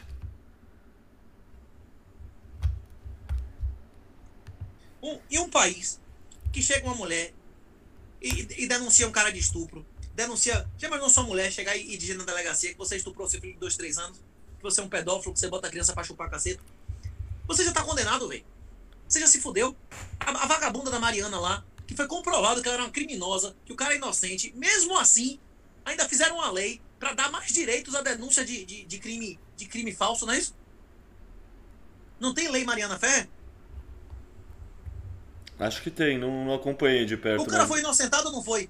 O Aranha lá. O cara foi inocentado, velho. E a piranha ainda ganhou lei de, de mais direitos pra denúncia de crime. De... Ela tinha que estar na cadeia, porra. Ela tinha que estar na cadeia. Não, ela foi valorizada, inclusive com a lei garantindo direitos à mulher de denunciar crime falso. Você tá louco, velho. Hoje em dia você gritar com a mulher, você vai preso, porra. Tem um crime aí de. E não é de juizado, não, é crime de, de real, com, com pena que você vai pra cadeia, porra que de, de, negócio de violação psicológica da mulher, que é uma coisa totalmente subjetiva, e a cadela do Bolsonaro vai lá e apoia essa sua lei dessa, tá maluco, porra? Quem financia um governo desse? Quem financia um governo desse é comparsa, tem que se fuder, porra. O cara que. Você, você tem seu trabalho e recebe a porra na fonte, beleza, você não teve escolha. Agora o cara voluntariamente comprar uma ação, um CDB, um CDI, além de, da imbecilidade que é isso, o cara chega lá e vê aumento da base monetária, vê que se você não tá retornando aí 20% ao ano em dólar, você tá se fudendo, não é isso? E não tem nada no Legacy que retorne a você nem a metade do que é o retorno só da perda da diluição da moeda. Pesquise lá o que é base monetária, M1, M2, M3 do dólar, do real. Você vai ver que se você não tiver 20, 30% de retorno em dólar e real por ano, você está perdendo. Beleza? Agora, o cara, o cara pegar e colocar dinheiro num lugar desse, que uma vagabunda, que uma mulher chega lá e denuncia você ser pedófilo, você nunca mais vê seu filho, ainda toma seu patrimônio, pelo amor de Deus, velho. Qual vai ser a resposta a isso? Uma sociedade que só é filho que você quiser. Na hora que você se retar, você diz, eu não sou mais filho dessa criança. Foda-se. A mulher vai, vai crescer pra cima do cara? Na hora que, que, que, filho bastardo não tiver direito nenhum, essa vagabunda manda golpe da barriga, vai roubar a camisinha pra engravidar. Outro dia o cara meteu, foi pimenta dentro da camisinha, a mulher meteu na vagina, não foi? Não vi isso. Você não viu isso, não? Não vi isso, não. Você não lembra da novela, não? Jack Joy, a empregada que roubava a camisinha e engravidava do cara? Isso já aconteceu dezenas de vezes, pô. Outro dia teve um caso aí do cara chegou e meteu aquela taça com aquela branquinha no lugar da camisinha, a mulher chegou e meteu dentro e foi pra lá na emergência, velho. É, eu. Cara, eu, eu estudo mais biologia evolutiva, assim, eu acho muito legal que você sempre traz conhecimentos de outro lugar, porque, porra, isso que você tá falando de filho bastardo, é, se fizer DNA é tipo 10 a 15%, uma coisa assim da população, não é filho do pai mesmo. E é tipo dessas coisas que você não pode falar que pega mal, tá ligado? Ma- Mas é o, que, mas é o seguinte: o DNA, o DNA não é critério de paternidade. Você acredita em Jesus como seu Senhor e Salvador, não?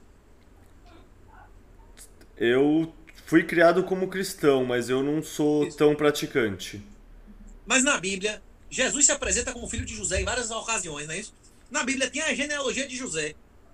Inclusive, uma das legitimações de Jesus é a genealogia de José, e até da- Davi, né? Isso, rei e tal. Vem cá, por que, que tem a genealogia de José lá se não tem a gala de José e Maria?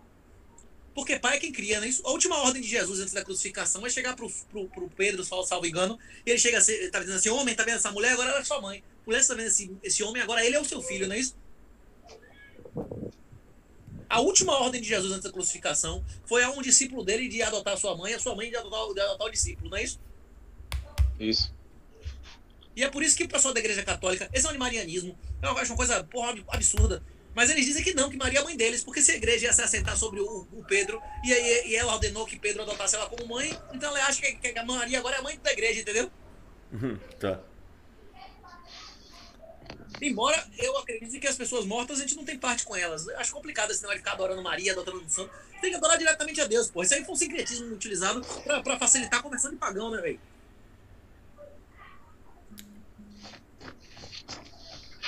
Isso, até porque tem até a questão do, do que eles falam pra, da, da, da intercessão, né? Que aí foi incutido também na questão da, da ideia. É isso, mas não tá claro lá no Antigo e no Novo Testamento que você não tem parte com o morto, morreu, acabou, porra. Com certeza, é. O Consolador É é o. Espírito Santo, porra. Tem que já rezar pra Deus, pra Jesus, pro Espírito Santo, faz forma de Deus. Não mais negócio de, ah, como é o nome, a minha mãezinha que morreu, mas qual é, velho? Sua mãezinha já foi, velho. Ou não? E quem assume já, já, Jesus diz claramente: se você amar mais a sua mãe ou a seu filho do que a mim, você não é digno de mim, né? Não tem isso lá? Sim. Oleta, Diga. na Espanha, se você comprar uma fralda geriátrica, você não acha pra comprar, sabia? Não existe fralda geriátrica pra comprar. 100% das fraldas geriátricas são grátis. E a fralda de criança é 78% imposto. Um país desse tem futuro? Ah, a Europa inteira é uma sociedade decadente, né? Eles estão ferrados nesse Porra, sentido. você vai ter filho num país que você precisa pagar quatro fraldas pra receber uma, velho? Mas foda. Foda, velho. Não, na verdade é é pagar, fora imposto. Se você considerar que você só recebe metade do dinheiro que você trabalhou, você tá pagando oito fraldas pra receber uma, não é isso? Na hora que acabar essa desgraça, as pessoas vão, vão voltar a ter filho como investimento, porra, pra ser sua previdência, porra. Voltar a criar pessoas. O problema é que hoje em dia você não cria filho como investimento, então você não cria o guri. Você vale a pena você ficar gastando uma energia pra criar 5, 10 guri? Se o guri é do Estado, pô, é escravo do outro, não é seu, não é isso ou não?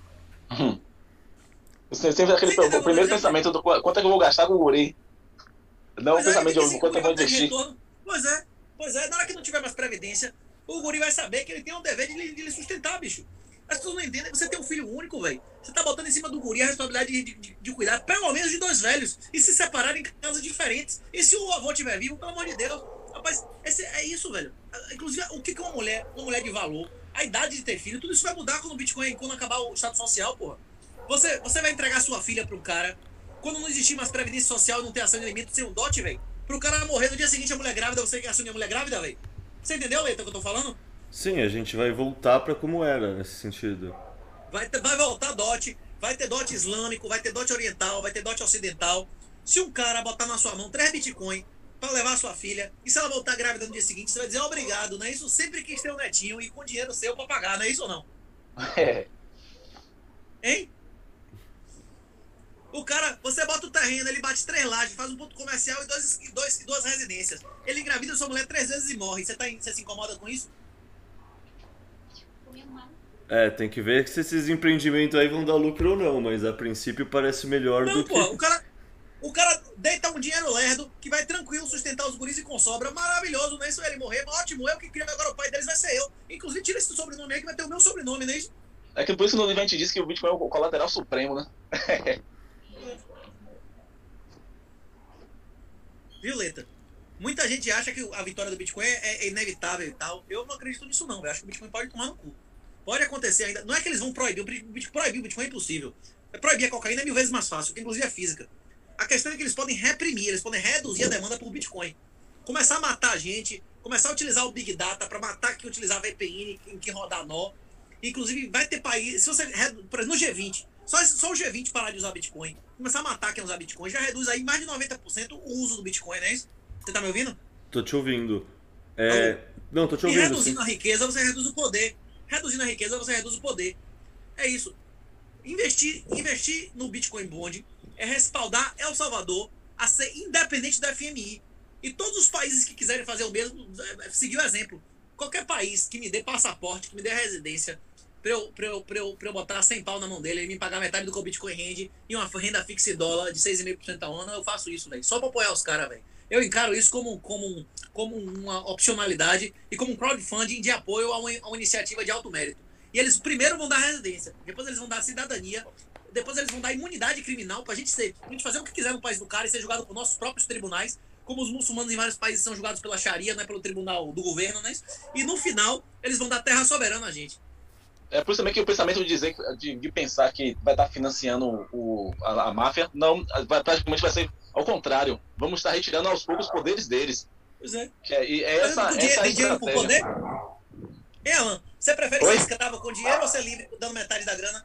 É isso, eu prefiro ser livre, eu quero liberdade. Sim, com certeza. Segurando. Tá, dinheiro. Dinheiro você ganha de novo trabalhando, meu irmão. Ô, É ô, isso, Eita, é. Você tá me ouvindo? Tô te ouvindo, tô te ouvindo sim. Você tá me ouvindo, velho?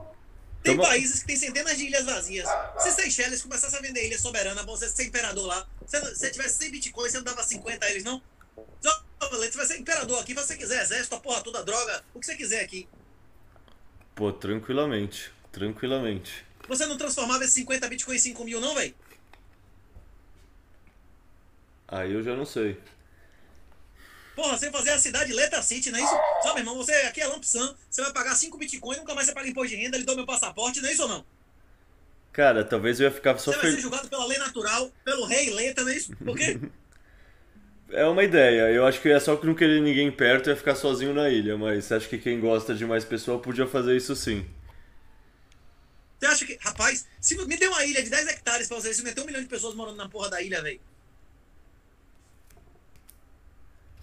Ia começar, a ia começar a aterrar, ia ter bairro flutuante, a porra toda, barco, gente morando em veleiro, a porra toda. O cara tendo um passaporte reconhecido internacionalmente e, e fazendo KS em todo lugar, ia ter mais morador do que casa lá, não é não? Lá em, em Caimã não teve uma época, porra, que tinha mais, mais empresa registrada lá do que gente, não é não? E tem essas comunidades também, né, que ficam navegando de ilha em ilha e quando chega a fiscalização eles só levantam o âncora e vão pra próxima, né? É um negócio que acho que você faz aula. se a sua, sua ilha for soberana, se a sua filha for soberana, você tiver arma, tiver a porra toda, tiver acordo com outros países que vai lhe defender, você foi invadido, e, e- você permitir tudo, porque o cara vai embora. Vai ter cassino, vai ter porra toda lá, o cara vai encostar barco com cassino, com prostíbulo, vai fazer experiência científica de negócio de, ah, eu tome tal droga aqui, não sei o que lá, não é isso? Te- terapia genética que é proibido, clone, a porra toda, não é isso? Sim, com certeza. E atrair Você muitos. prefere receber um rim de um escravo lá de Xinjiang ou de um clone seu? O cara vai clonar a gente pra tirar a pele da cabeça e os pés, hein? É, e aí não tem rejeição, né? do seu clone, top, velho. Ou não? É, Não, não... rejeição do seu clone com a genética igual? é, então, não tem, muito melhor. Pois é, então. Tem algum país que permite isso hoje? Zero, não é isso? Tem gente que pagaria por isso? Acho que todo mundo que É, tivesse. que- a, a empresa, a empresa farmacêutica que não tivesse uma sede lá ia fechar, ia fazer umas pesquisas, não é isso ou não? Não ia ter como concorrer com os outros. Com certeza. Inclusive ia ser discreto, mas ia ia dizer, ó, velho, tipo, eu vou pagar com você, mas vai ser um outro nome, nem se dizer que eu, que eu sou subsidiário e tal. Sim. Pois é, Leta, a gente tá indo por tudo ou nada, velho. Dentro de 10 anos não vai existir mais Estado Social. Os governos não vão ter mais essa palhaçada de saúde e educação de graça. Ou vai ser Coreia do Norte, ou vai ser pô, Suíça como era 200 anos atrás. Isso.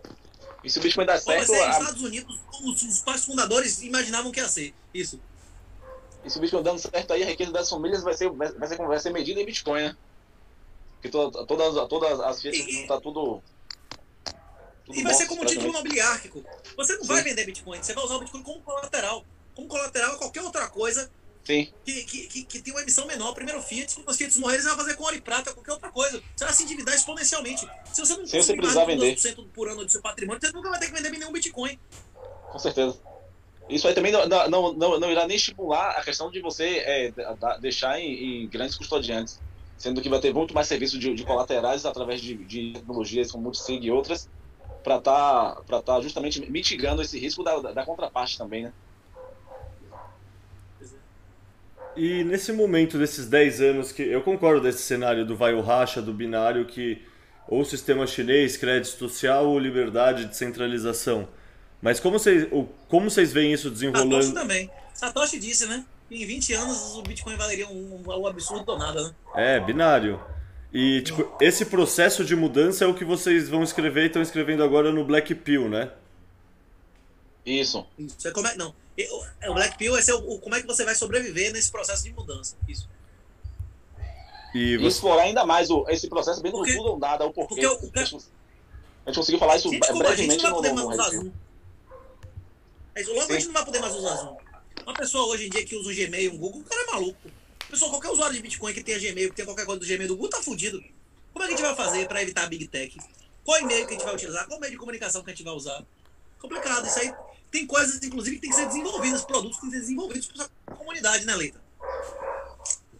E esse ano 2021, 2022 foi, é, tá, sendo um ano de desenvolvimento né, justamente nessa, nessas áreas aí. O que mudou agora, com, agora sim faz, faz necessário é, é, começar a produção dessas novas, dessa, desse novo ferra- ferramental. O cara, que não, no cara que não roda um nó em casa e não tem um VPN, não tem como fazer uma consulta na internet sem se entregar, porra, que aquele endereço é dele. O cara não tem como fazer isso. Qualquer site que você faça consulta na internet tá lhe entregando, tá monetizando a, a associação do seu IP com, com o endereço como, como, como pagamento, bicho. Você tem que ter consciência disso, velho. Você entrar num site, você entrar no blockchain.info e fazer uma consulta de saldo, você tá se vulnerabilizando. O cara tá sabendo que aquele saldo é daquele IP. Você entendeu o que eu tô dizendo, Leta? sim, total. Você vai se fuder, porra. Isso vai chegar em você cedo ou tarde. Essa informação vai ser vendida. Inclusive, quem tiver dúvida em relação a isso, pesquisa aquele ep- episódio do Dove lá explicando o Sherlock. Porra, velho. Polícia Civil de Estado aí já tem gente pra caralho estudando isso, velho. E a gente tá parado em muitos aspectos. Eu espero que esse, esse, esse Bitcoin Bond aí e algum outro país copiando isso comece um fomozinho aí, a gente bata 100, 200 mil. E essa galera aproveite esse pumpzinho pra transformar a parte dessa riqueza em poder. Senão a gente tá fudido, velho. Cara, e falando disso, eu lembro que eu já conversei com você sobre o Stock to Flow e você é, era um defensor do Stock to Flow. O que, que você acha que está acontecendo para o preço estar ficando parado e não apreciando conforme ele fica mais escasso? No livro a gente demonstra que o ouro ganhou da prata nos últimos 7 mil anos. Você tá me ouvindo? Tô te ouvindo, tô te ouvindo. Tem registro de 7.300 anos atrás de guerra dos egípcios com os assírios, dizendo que, o, que, o- que a prata valia quatro vezes o ouro, beleza? Você acha que vale quantas vezes hoje a prata vale o ouro? 0.1, 0.01%? Ou vezes? Não, quantas partes de prata comprou uma de ouro?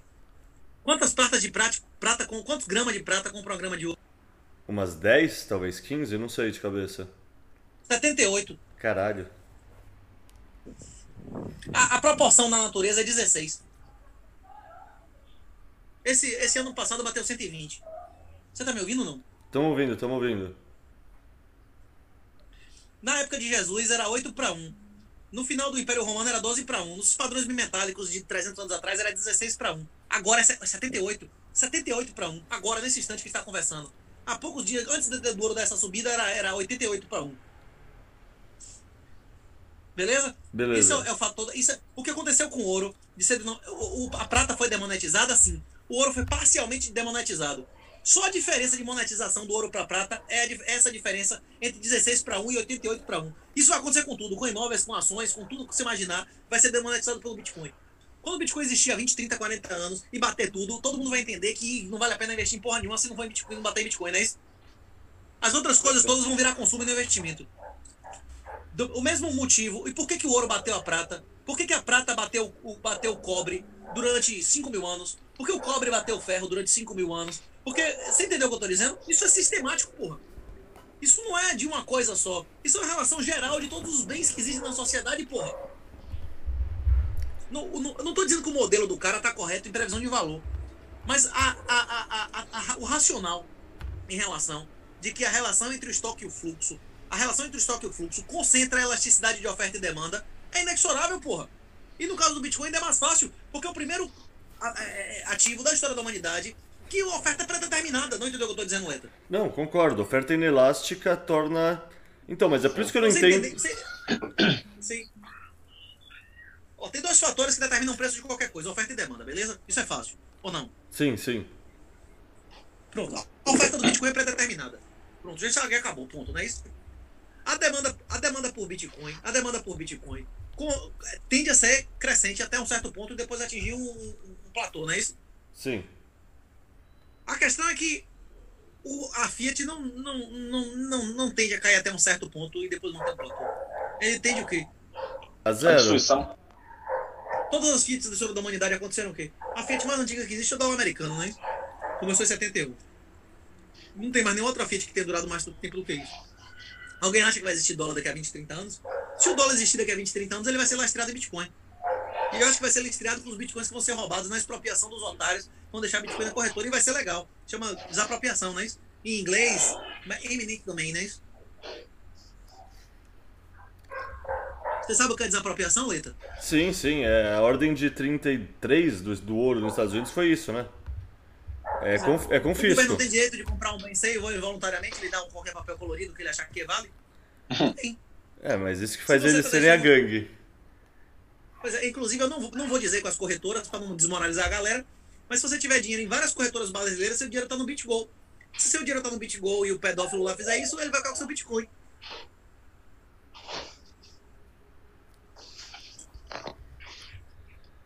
E Beleza? Não, beleza, beleza. É, pensando nesse cenário, como comprar Bitcoin ao longo desse processo? Porque as corretoras vão estar comprometidas, o KYC não é positivo, mas vai ter até os CBDCs. Então, mesmo todo o dinheiro em circulação já vai estar rastreado. Então, como a gente vai fazer para comprar Bitcoin? É só trocando por trabalho, comprando das pessoas que já têm, trocando trabalho direto Você pelo Bitcoin. poder. Ó, você já teve conta na Bit, Bit, BitMEX ou da Deribit na sua vida? Não, nunca tive. Você já operou uma dessas plataformas? Nunca? Você nunca operou um dólar sintético? Não. Abre a conta lá pra você ver como é que funciona a Deribit, como é que funciona a BitMEX. Foram as corretoras com mais volume, inclusive do mundo por um tempo, a BitMEX. Eles não, você não deposita e saca dólar. Eles estão começando agora a utilizar stable. Eles funcionaram antes. Só, só de- depositava e sacava Bitcoin. E você podia, inclusive, fazer renda fixa em dólar lá com cash and carry. As pessoas vão negociar sintéticos de dólar e de real. Para o Bitcoin funcionar, tem que existir mecanismos que funcionem de sintético de real, do cara trocar créditos de real, que podem ser eventualmente trocados por real, por Bitcoin, em qualquer outro lugar, inclusive no exterior. E esses dólares sintéticos, tudo na, na- em redes que, que seja difícil da questão da censura, vai estar vai tá, vai tá bombando. Zé. Não entendeu o que eu tô dizendo, Leita? Simplesmente esses dólares é, é, na- do, Bitcoin Bond será feito na, que- na rede líquida. Vamos dizer, ó, eu vou simplificar para você entender. Eu acho que stable real é uma idiotice, mas tem um cara que fez um stable real com sede na Suíça, não é isso? Não teve isso? Isso da. da Não teve lá o stable real da sede sim. Suíça? Sim, isso. sim. Vamos dizer que essa porra seja crime no Brasil. Você pode negociar com a stable real e você sabe que você chega num caixa eletrônico de qualquer país do exterior e você bota aí que você sai dólar. O cara vê, vê valor nesse stable real. Com certeza o cara aceitaria o pagamento desse stable real. Muitas vezes preferia inclusive receber isso do que no sistema bancário, né? Sim. Você tá me ouvindo, bicho? Tô te ouvindo. Vem Essa, cá. A prova- eu, não, eu não vi a oferta pública que só vai cair- sair entre 15 e 20 aqueles segundos. Se, se, se- mas pelo que eles falaram, eles não querem pagar o, o 6,5% ao ano em dólar no sistema bancário. Eles querem pagar através do stable na Lightning, não é isso? Na Liquid. Isso. Não é essa, não é a promessa na Liquid? Isso. Até mesmo na Lightning que eu saiba, o pessoal tá colocando dólar sintético agora. Não, mas a promessa, a promessa dos caras é pagar na Liquid, porque o- o- os caras que gerem a Liquid, que é a Blockstream, que ia ficar com o Bitcoin na mão, não é isso? Hum, certo eles. É, fica na federação, né? O que também é- não será tão fácil assim também de, de, de censurar também. Mas, Leta, eu não preciso confiar mais em você do que em Alan pra você ser o escroto da nossa relação. Você entendeu o que eu tô dizendo? Sim, sim. Eu posso confiar igualmente em vocês dois, e eu confio mais em vocês dois juntos do que separados, não é isso? Sim. Sim, acho que sim. Não, sei. Pra- Porque se você me der um calote, se você me der um calote, eu tenho outro cara pra cobrar e que vai atrás de você também, não é isso? Sim, daí Se você sim. for um scroll no contrato e você me der calote, você também tá dando calote em Alan, em Alan. Ele vai ser outro cara que vai me ajudar ir atrás de você, não é isso ou não? Sem dúvida, sem dúvida. É isso. É um, é um negócio que aumentando o número de pessoas não reduz a, a- a confiança e se aumenta, não. Sim.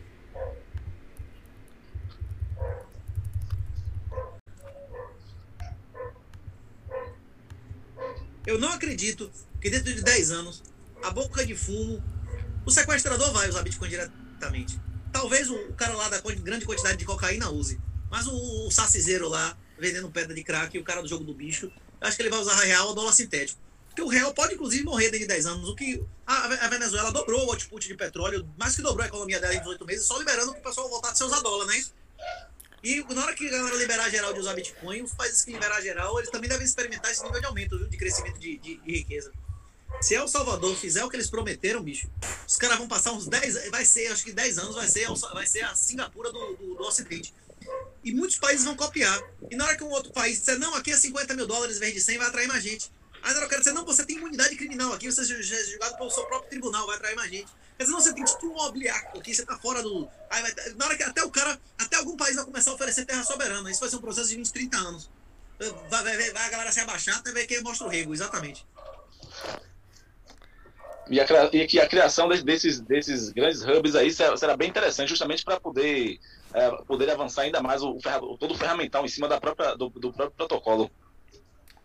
Não é à toa que, o- que o El Salvador tá, tá- tá- passou a concentrar diversas empresas lá que estão desenvolvendo, desenvol- desenvolvendo diversos, diversas ferramentas para facilitar o uso de Bitcoin através da, da, da Lightning e, e, melhora, e melhora bastante a parte da, de toda, da, da UX. Para qualquer, qualquer Ô, pessoa, Leta. qualquer pessoa tá funcionando de boa. Lá no Crypto Valley, se você lá em Tsug, eles fazem uma avaliação do seu patrimônio, da sua idade e tal, e pedem um dinheiro pra você pegar residência eterna na Suíça, sem cidadania, e você não tá- tem que, tem que pagar imposto de renda mais lá, não é isso? Não tem esse esquema? Você tá me ouvindo ou não? Tô te ouvindo. Isso é a coisa que aconteceu em Lugano agora ou isso é outra coisa? Não, isso já é assim, em Tsug é uns 3 ou 4 anos. E onde tem um Crypto Valley lá, você chega lá, você vai, eles vão ver a sua idade e tal, quantos bitcoins você tem, vai dizer, ó, vai me dê 10% desse bitcoin aí, que você, eu vou te dar um passaporte aqui, você e sua família vai ficar aqui de boa, você pode ficar eternamente aqui, você não é cidadão, você não vota. Mas nunca mais você vai cobrar imposto nenhum pessoal seu, nem se você morrer, sua família já herda sua porra sem pagar nada, beleza? Você tá me ouvindo? Beleza, beleza. Quantos bitcoins é isso aí? Vamos dizer que você tivesse. O quê? Se você tivesse 100 Bitcoin, você botava 10 Bitcoin para seus filhos poderem estudar na escola suíça, num negócio top e tal, um lugar seguro, e você nunca mais legalmente tem que pagar nenhum imposto, porra, é uma. Pra muitas pessoas vale a pena, não é isso ou não? Com certeza. Certeza. pra- vamos dizer, você morando na Suíça. Você morando na Suíça com 90 Bitcoin, 10 você usou pra comprar a porra toda. Você não queria ter um, um passaporte extra de outro lugar que você também não paga imposto, não, por mais um Bitcoin? Com certeza. É Claro, vantagem. porra, opcionalidade. Porque ali pode dar merda, não é isso ou não? Você pode ver o caso como, como o Canadá, né? Quem, quem, se confiou, quem se confiou bastante lá, como um, um país de legalidade, se deu Pois mal. é. Poderia muito bem ter, ter é, diversificado pois é. é, a, a, a é. sua, sua, sua localização. Gente que tem Bitcoin inteiro, tem 2, 3, 4 Bitcoin, vai ter coleção de passaporte desde 10 anos. Coleção de passaporte, o cara vai ter coleção, vai ter carteado, assim, vai ter 5, 10 passaporte. E desde 10, 15 anos vai ter terra soberana. O cara, nem que seja um quadrado de um hectare, ele vai ter uma área que é dele, ele faz o que ele quiser. Que é a lei ali que bota ele. E o caminho vai ser esse. O cara comprar, como as pessoas, como os escravos compraram na maioria dos lugares, como a maioria dos vassalos compraram a liberdade deles, nós vamos comprar nossa liberdade. Mas para isso a gente precisa impor o Bitcoin como moeda. Exatamente. Isso. É, e deixa eu perguntar pra vocês. Nessa transição toda até o mundo bitcoinizado, se a gente conseguir chegar lá, vai ter muita dor de cabeça para os bitcoinheiros, fato. Daí o pessoal da bolha perguntou: quais medidas de resistência você considera mais urgentes para o momento? Eu tô entendendo que é isso a construção de de, de resistência. Tipo, como a gente vai se virar para aguentar. Ah, as pressões que vão vir de fora, tipo, o governo tentando fuder a gente, a outras gangues não governo tentando ver nossos dados e, portanto, perseguir a gente dentro da nossa propriedade para roubar nosso Obsec. Bitcoin. OPSEC, OPSEC, OPSEC. Você manter uma- uma- uma- um padrão de segurança. Inclusive a OPSEC básica é você parar de usar o Zoom e parar de usar Big Tech. Isso. Uma OPSEC básica, essa é a coisa mais importante. E a segunda coisa mais importante é financiar iniciativas que, de, de infraestrutura, como por exemplo o Bitcoin Bond. Como por exemplo corretoras que sejam que sejam fechadas e tal, sejam com pessoas que você concorda, que você confie, com estrutura de governança que você confie, isso. Porque as, as grandes corretoras, as corretoras grandes, elas vão foder a gente. Só o fato dela ser grande, ela já é um honeypot grande, não tem como evitar a captura do governo. Sim. E você, Alan, o que, que você acha que é mais importante aí pra te aguentar os próximos 10 anos, velho? É... Tô contando um ponto bem, bem interessante da questão de, de, de- dos próprios bitcoins come, começarem a financiar o projetos de infraestrutura. Acho que isso aí, acho que isso aí às vezes a, galera tá, tá, se confia muito em que a, você vê o movimento do- dos VCs, né, dos venture capitals, financiado, financiando essas diversas empresas, mas nesse, nesse sentido aí, o que, ela, o que elas têm, elas vão ser dona, principalmente do, a- a- elas vão querer a parte e se for para entregar, elas vão entregar. Então, nesse caso, um exemplo, uma, uma BIPA da vida, ela poderia muito bem é, ter sido desenvolvida, ou então uma, uma variação dela, em um esquema muito mais aberto, sem você precisar necessariamente é, estar de acordo com toda, com toda a parte legal. Tanto é que o Renato tem até uma, uma ideia bem interessante sobre a questão do, do- do- do- dos sintéticos de Fiat, que isso aí é uma coisa bem, bem, bem interessante mesmo. Pra, é, pra galera tá podendo, podendo fazer. Investir mais na questão da infraestrutura. Eu acho que toda a parte ideológica já tá, já tá bem fundamentada, mas o que precisa agora mais é meter a mão na massa mesmo. O que eu vi que isso, isso hoje, hoje em dia mudou bastante. é Na questão da infraestrutura, um exemplo é um projeto bem legal que está sendo desenvolvido, a Impervious, que estão desenvolvendo VPN, é, é, Google descentralizado, toda essa parte aí, é, é, tudo girando em cima da, da, da rede Lightning. Aí eu vi que esse ano as, as coisas ah, do, do ano passado para cá tá, tá mudando bastante. A questão do- da, da, infraestrutura. E o resto é, é- é necessariamente, não necessariamente programação, mas é, é, é é bastante teoria dos jogos, né? A questão da- da- da- das, das motivações. E pensando em teoria dos jogos, por que, o- como a gente acredita que El Salvador vai conseguir preservar a autonomia e a liberdade, tendo, sei lá, no jardim dos Estados Unidos e com a China podendo só mandar uns porta-aviões também? Tipo, como a gente imagina que um paizinho pequeno no meio do, da América Central vai conseguir bancar e enfrentar tanto poder contra e mesmo assim a gente acredita que vai dar certo? Vocês já pensaram nisso? Primeiro, existe uma janela de oportunidade, né? Para que outros também se interessem a fazer também o mais rápido possível, uma vez que a, toda, toda a estrutura, toda a estrutura, a estrutura eh, de, em termos de projetos já está pronta.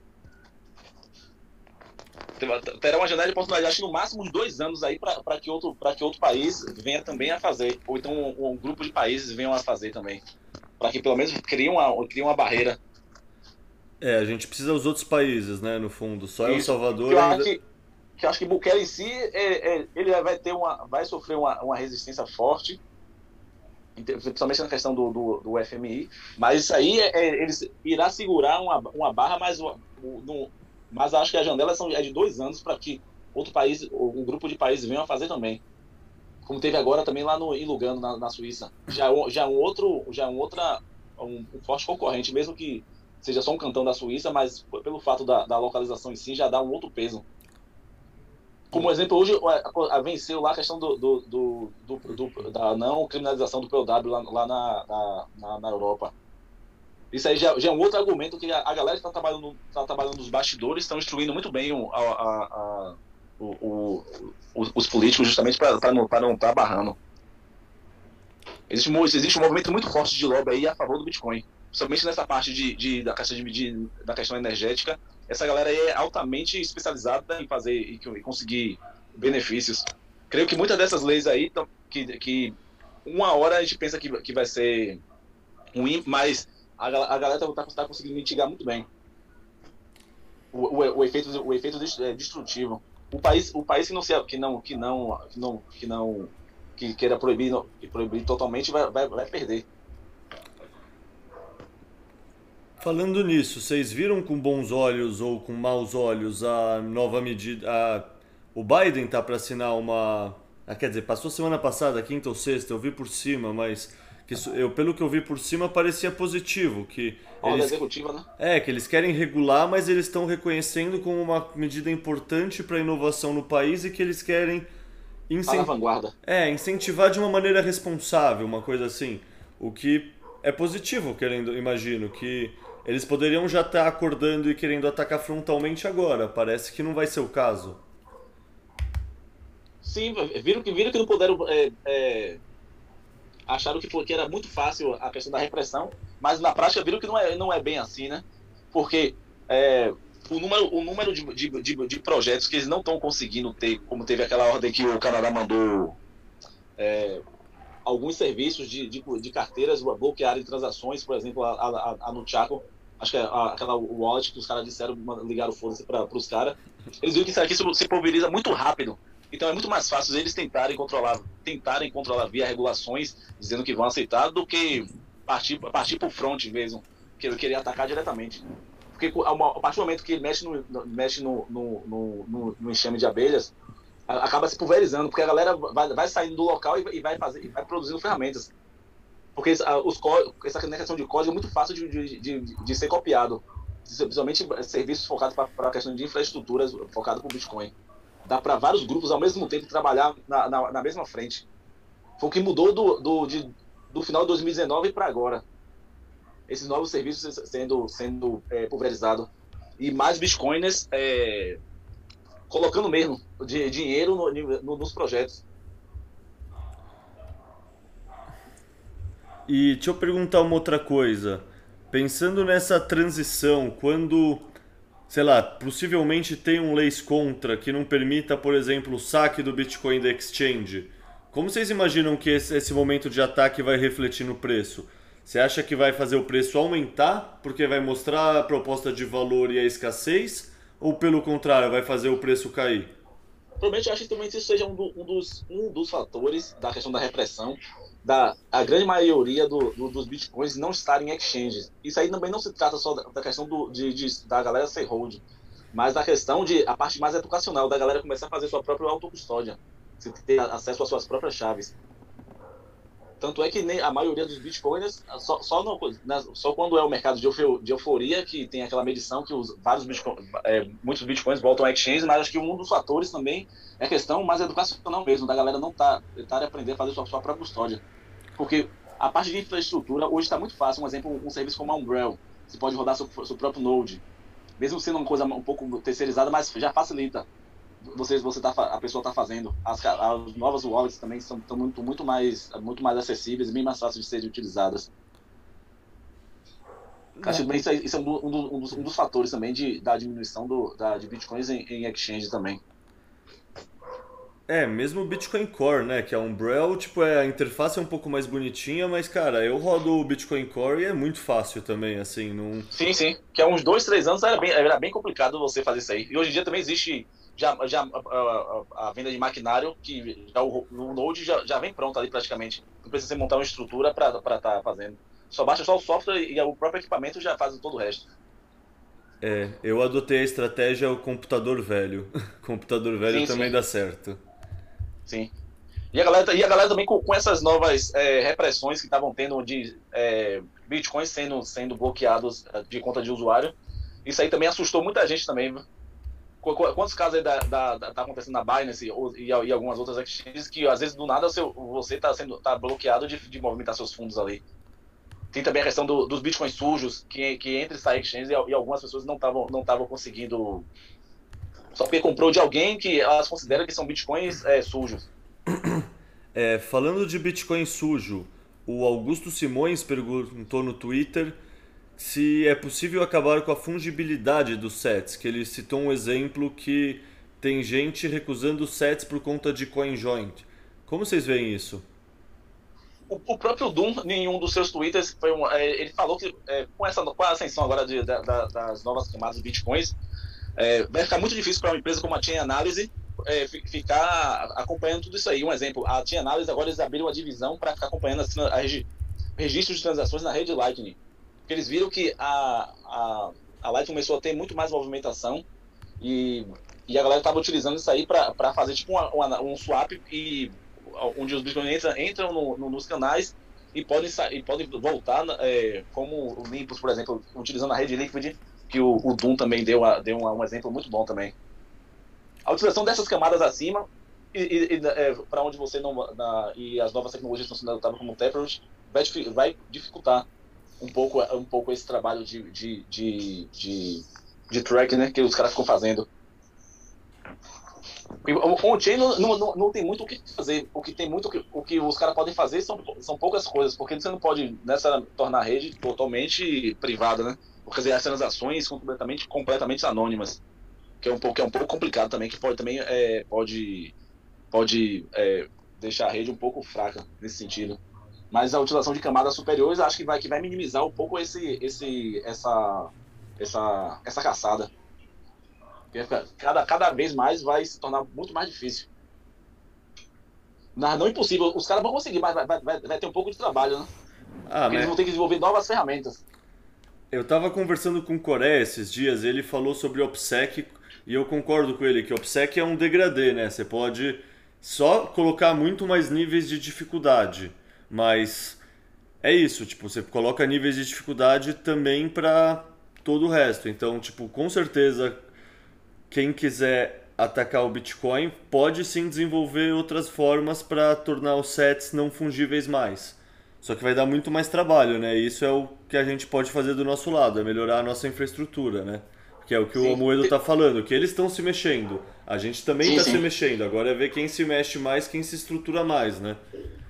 Isso. Teve até um episódio do, do Dove no 21 milhões que fala sobre a importância da, da autocustódia. O Dove ali mo- mostra, mostra bastante, bastante, bastante, informação muito úteis pra galera já começar a ficar, a ficar, a ficar ligado. E como não ter, como saber cuidar bem dos seus bitcoins, né?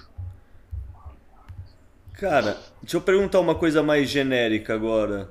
É, pensando no Black Pill, que eu imagino que vocês já estão preparando pelo que a gente está conversando, vocês têm alguma palhinha que vocês querem falar que vocês ainda não falaram em algum lugar e que, sei lá, quer compartilhar alguma coisa que vocês estão trabalhando e tem data mais ou menos para ele sair? Que tá todo mundo ansioso na real, né? Acho que vocês viram tanto no post que eu coloquei quanto devem ouvir de todo mundo isso.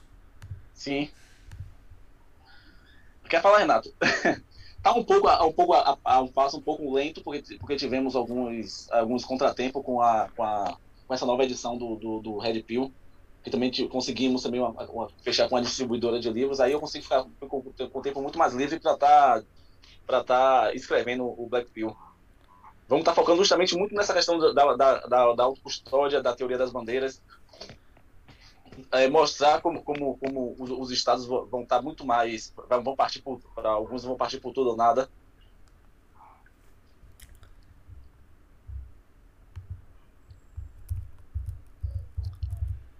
Apro- aprofundar, que- aprofundar questões bem mais, mais morais também. Sei. Eu acho legal que vocês falaram sempre que o Red Pill é pra criar audiência, pra criar público, pra daí conseguir meter o Black Pill e o Orange Pill. É isso mesmo? Isso mesmo. Quer dizer que agora que vocês vão começar a soltar mais as, as asinhas e falar mais a parte. Mais Black Pill mesmo. Mais Black Pill. Sim, a parte. E por que essa transição de Red pra Black pra Orange? Porque o Black é o momento treta, assim, né? O momento que.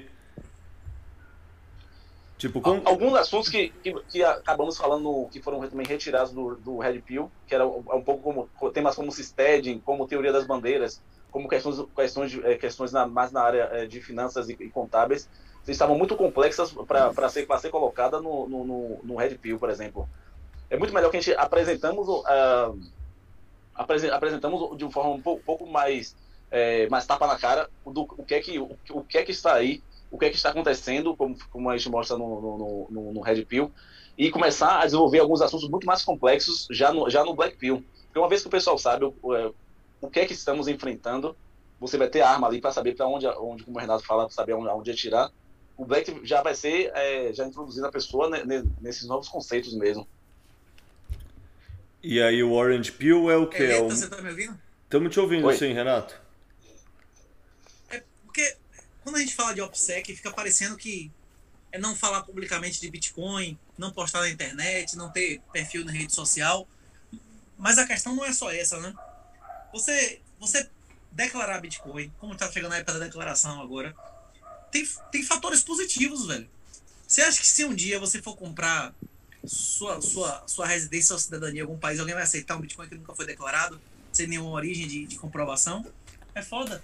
Tem decisões dessa que são decisões que são muito idiosincráticas, são dependem muito do cara, entendeu? Quando o cara me pergunta, ah, o que, que eu faço? Eu vou eu vou morar na Suíça, eu vou morar no Paraguai, no Uruguai. Pô, velho. Tem gente que paga pra ser sodomizado, né? Isso você não tem como, porra, prever o que o cara quer, quais são as preferências da pessoa, né? Tem gente que gosta de clima, tem pessoas, inclusive, que tem, para alguns bitcoiners, eu acredito, que morar no Brasil para sempre vai valer a pena. O Brasil, a tendência agora é o crime despencar no Brasil. O Brasil, dentro de 10, 20 anos, vai ser um paraíso. Vai ser como Cuba, um lugar que tem metade do crime dos Estados Unidos miserável. Qualquer pessoa, você paga, sei lá, alguns satoshis aí pro, pro marido e o cara vai dar graças a Deus que você vai comer a esposa dele e a filha na frente dele, não é isso? É isso. Só que pra você conseguir chegar lá vivo, você vai ter que ter uma. Você não pode pisar no pé de ninguém, você não pode chamar atenção, né? Ou não? Sim. Tá me ouvindo? Sim, sim. Isso também por causa do. Isso por causa do mercado de morte descentralizado também? Tudo. Por causa do, do mercado de morte centralizado, é que os, os, governos vão tentar matar a gente, né? Ou não? Você não acha que a gente vai ser. Vai ser. Vai ser. que a gente vai ser perseguido? Nós vamos ser caçados pelo crime público e privado? Eu acho que sim, eu acho que a única diferença é isso. Um é privado, outro é público, mas os dois vão perseguir. Não, a diferença é muito grande. A diferença é que o crime público matou 20 vezes mais gente do que todo o privado no século XX, né? Ele é muito mais perigoso, né? Muito mais perigoso. Eu só quis dizer que os dois são imorais e gangues, mas eu tenho mais medo do, do público do que do privado, sem dúvida. Pois é. Pois é, é complicado, velho. É complicado. A gente vai passar por um, por um período aí brutal, viu? E deixa eu te per- É, é... Pode falar. Não, fala você que eu ia faz- perguntar sobre o mercado de morte descentralizado um pouco mais, mas fala você primeiro, depois eu pergunto. Não, acho que não. É, não, não pode, pode, pode, pode falar. Então, eu queria saber. Completar. É, eu, falar. eu queria saber como funcionaria, sei lá, vocês já leram a respeito, como, sabe, como funcionaria assim, porque eu já vi vocês falando por cima que é um leilão ou que é tipo realmente um mercado parecido com a Deep Web ou com o Silk Road. Como vocês veem que funcionaria o mercado de morte descentralizado? Tem um artigo do James Dalton Bell, que é o Jim Bell, né? Inclusive, ele falou recentemente na Narcapuna, ele ainda é vivo, pô. Ele fala bastante sobre isso, sobre Assassinations Market. Na verdade, são uma série de artigos. Isso, isso ele escreveu muito antes de existir Bitcoin. Quando a gente menciona, se quiserem meu Substack, eu até explico isso. O que, que eu acho, inclusive, que pode ser desenvolvido sobre o, o, o smart contract que ele pro- propõe lá. Só que o smart contract que ele propõe lá seria, seria um, mercado de sicários. Ele não, ele, ele é contra o, o desenvolvimento de apostas de morte por causa dos- dos- das motivações. Mas as motivações da aposta de morte são exatamente as mesmas das motivações de, de seguro de vida, que são legais, inclusive, de você fazer do seu empregador ou de qualquer político dos Estados Unidos. Nos Estados Unidos, você pode fazer o seguro do presidente dos Estados Unidos? Isso é legal. Não vejo problema nenhum nisso.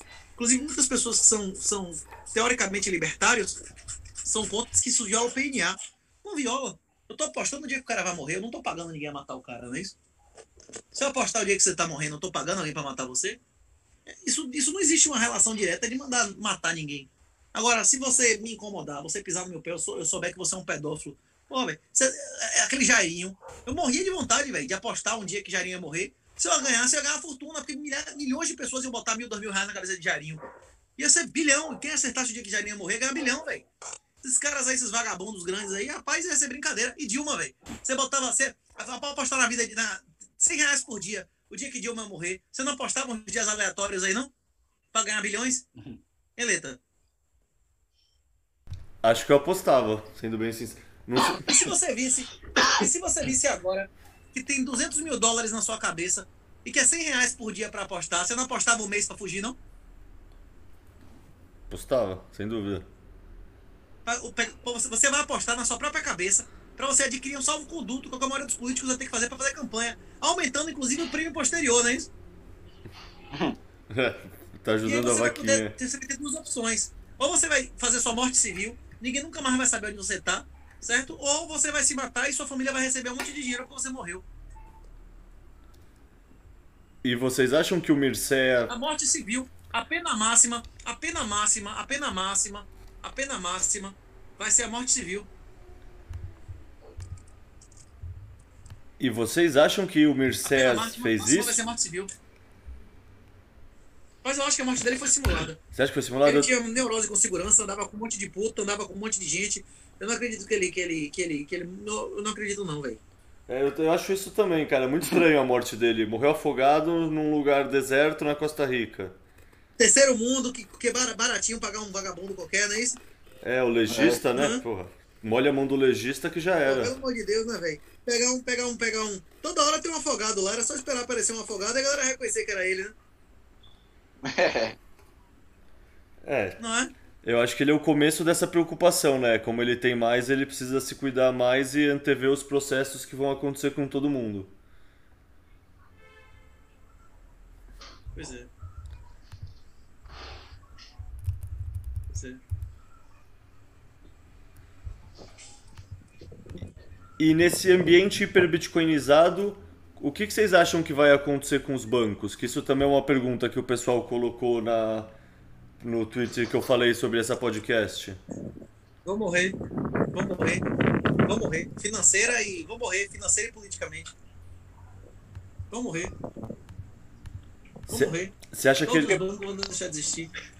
Você acha Porque que bancos hoje, do jeito do dia que- como são, é, são a antítese do, do capitalismo, né? Do, ou da forma como eles funcionam hoje em dia. Hoje em dia eles são compassos, eles são O mecanismos. governo, o governo Não vai precisar mais deles. Não é, só os governos vão querer. Não, é, fazer- não, já perceberam que não precisa mais É deles. isso, esse, o CBDC vai ser tudo diretamente Banco Central. Não vai ter mais banco, não. O negócio bancário vai acabar. você não consegue ver nenhuma, ma- vocês não conseguem ver nenhuma maneira que eles consigam se, sei lá, virar nos 30 e se adaptar e achar uma nova função ou comprar Bitcoin, virar um banco de Bitcoin para fazer custódia, emprestar, etc. O Bitcoin, porque uma Tem hipótese legacy. Talvez, talvez, talvez existam, talvez existam, como, como a, a- a XP vende derivativos, vende produtos estruturados de Bitcoin, talvez existam, mas logo, logo essas coisas vão ser proibidas de sacar e depois vai ser proibido de se ter. Talvez existam os produtos, como existem hoje os produtos estruturados de Bitcoin e tal, mas eu acho que inevitavelmente no futuro, principalmente em países, tipo em países, em países que vão ser os paraísos fiscais, isso pode sobreviver. Mas, mas nos infernos, nos infernos, nos infernos regulatórios e fiscais, acho que não vai prosperar não. Acho bom no Brasil, acho que dentro de 4, 5 anos vai ser impossível você comprar Bitcoin legalmente, velho. Você só vai ter como adquirir Bitcoin legalmente no Brasil. A questão é a seguinte, com juro negativo, você, você pegaria real emprestado a 1% ao mês? Eu pegaria. Só que não tem ninguém que me empreste a um real por mês real. Se eu for pegar um empréstimo na Rispar, eu vou pagar mais de imposto de OF, não sei o que, de empréstimo. Foi? Na hora que tiver empréstimo de real em El Salvador ou em qualquer outro país desse, o tio no coiner vai preferir receber duas ou três vezes o CDI sem pagar imposto ou 100% do CDI pagando imposto aqui? Duas ou três vezes, claramente. Tá recebendo 7, 8% no banco em real, vai preferir receber 7, 8% no banco em real ou 6,5% em dólar e mais 50% no que o Bitcoin subir, como, como vai. Qualquer pessoa vai poder comprar o Bitcoin Bond. Esse Bitcoin Bond é um negócio que a galera podia vender a tio e avô. Você podia vender, inclusive tendo lucro. Dizer, eu vou comprar meu avô, você vai ter uma renda de 6,5% em um dólar. Nada, nenhum banco vai lhe oferecer isso. E você ficava com a parte da valorização de real, não é isso? É, o difícil é explicar pro tio e avô o mecanismo, mas se eles confiarem. Não, você dizer, eu vou pagar. Eu vou lhe pagar 6,5% ao ano em dólar. Ah, eu sou eu que vou lhe pagar. Eu vou lhe pagar 6,5% ao ano em dólar. Na sua mão. Se você quiser, você paga até por mês ao cara, meio por cento. Não é isso? É, Alô? Sim, Tá sim. ruim? Lhe pago meio por cento ao mês em dólar. Se o dólar dobrar, eu continuo lhe pagando. Você não consegue honrar isso, não? E no dia que o Bitcoin triplicar o ano, você dobrou seu dinheiro. Na verdade, o dinheiro do seu avô, não é isso? Que você vai dar 6,5 ao cara, não é isso? Porra, tem a opcionalidade de subir, não é isso? Ou não? É, se você conseguir servir a dívida enquanto ele tá com a mola apertada, é ótimo. O, problema, o único risco é não conseguir servir essa dívida, né? Como? Que o risco seria não conseguir servir a dívida, mas você consegue colocar em custódia e ela ser remunerada, esse risco não existe também. Acabou. Acabou. Não, ele vai. Ele vai, é, é, vai estar em custódia da BlockFi. Da, da, da Blockstream, não é isso? Tá por cima. Então, daí entra isso? o risco de custódia, que também é algo que me assusta, porque, querendo ou não, você está abrindo mão do negócio para colocar numa custódia de um terceiro centralizado que pode sofrer processo, pode ser coagido.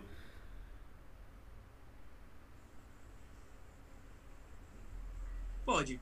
Isso tudo é possível. Só que é mais seguro que qualquer banco. Eu acho mais seguro do que. É mais seguro você fazer um negócio com a Blockstream. Na verdade, um negócio com o governo de El Salvador intermédio com a Blockstream do que ter ações em Bovespa. Ah, É um dos esquemas dúvida. mais seguros que, que, que pode ser concebido. É o esquema mais seguro. Se o governo. Se, se o cara der, der calote, o outro segura a- a- o negócio. Se o governo der calote, você recebe o dólar imediato.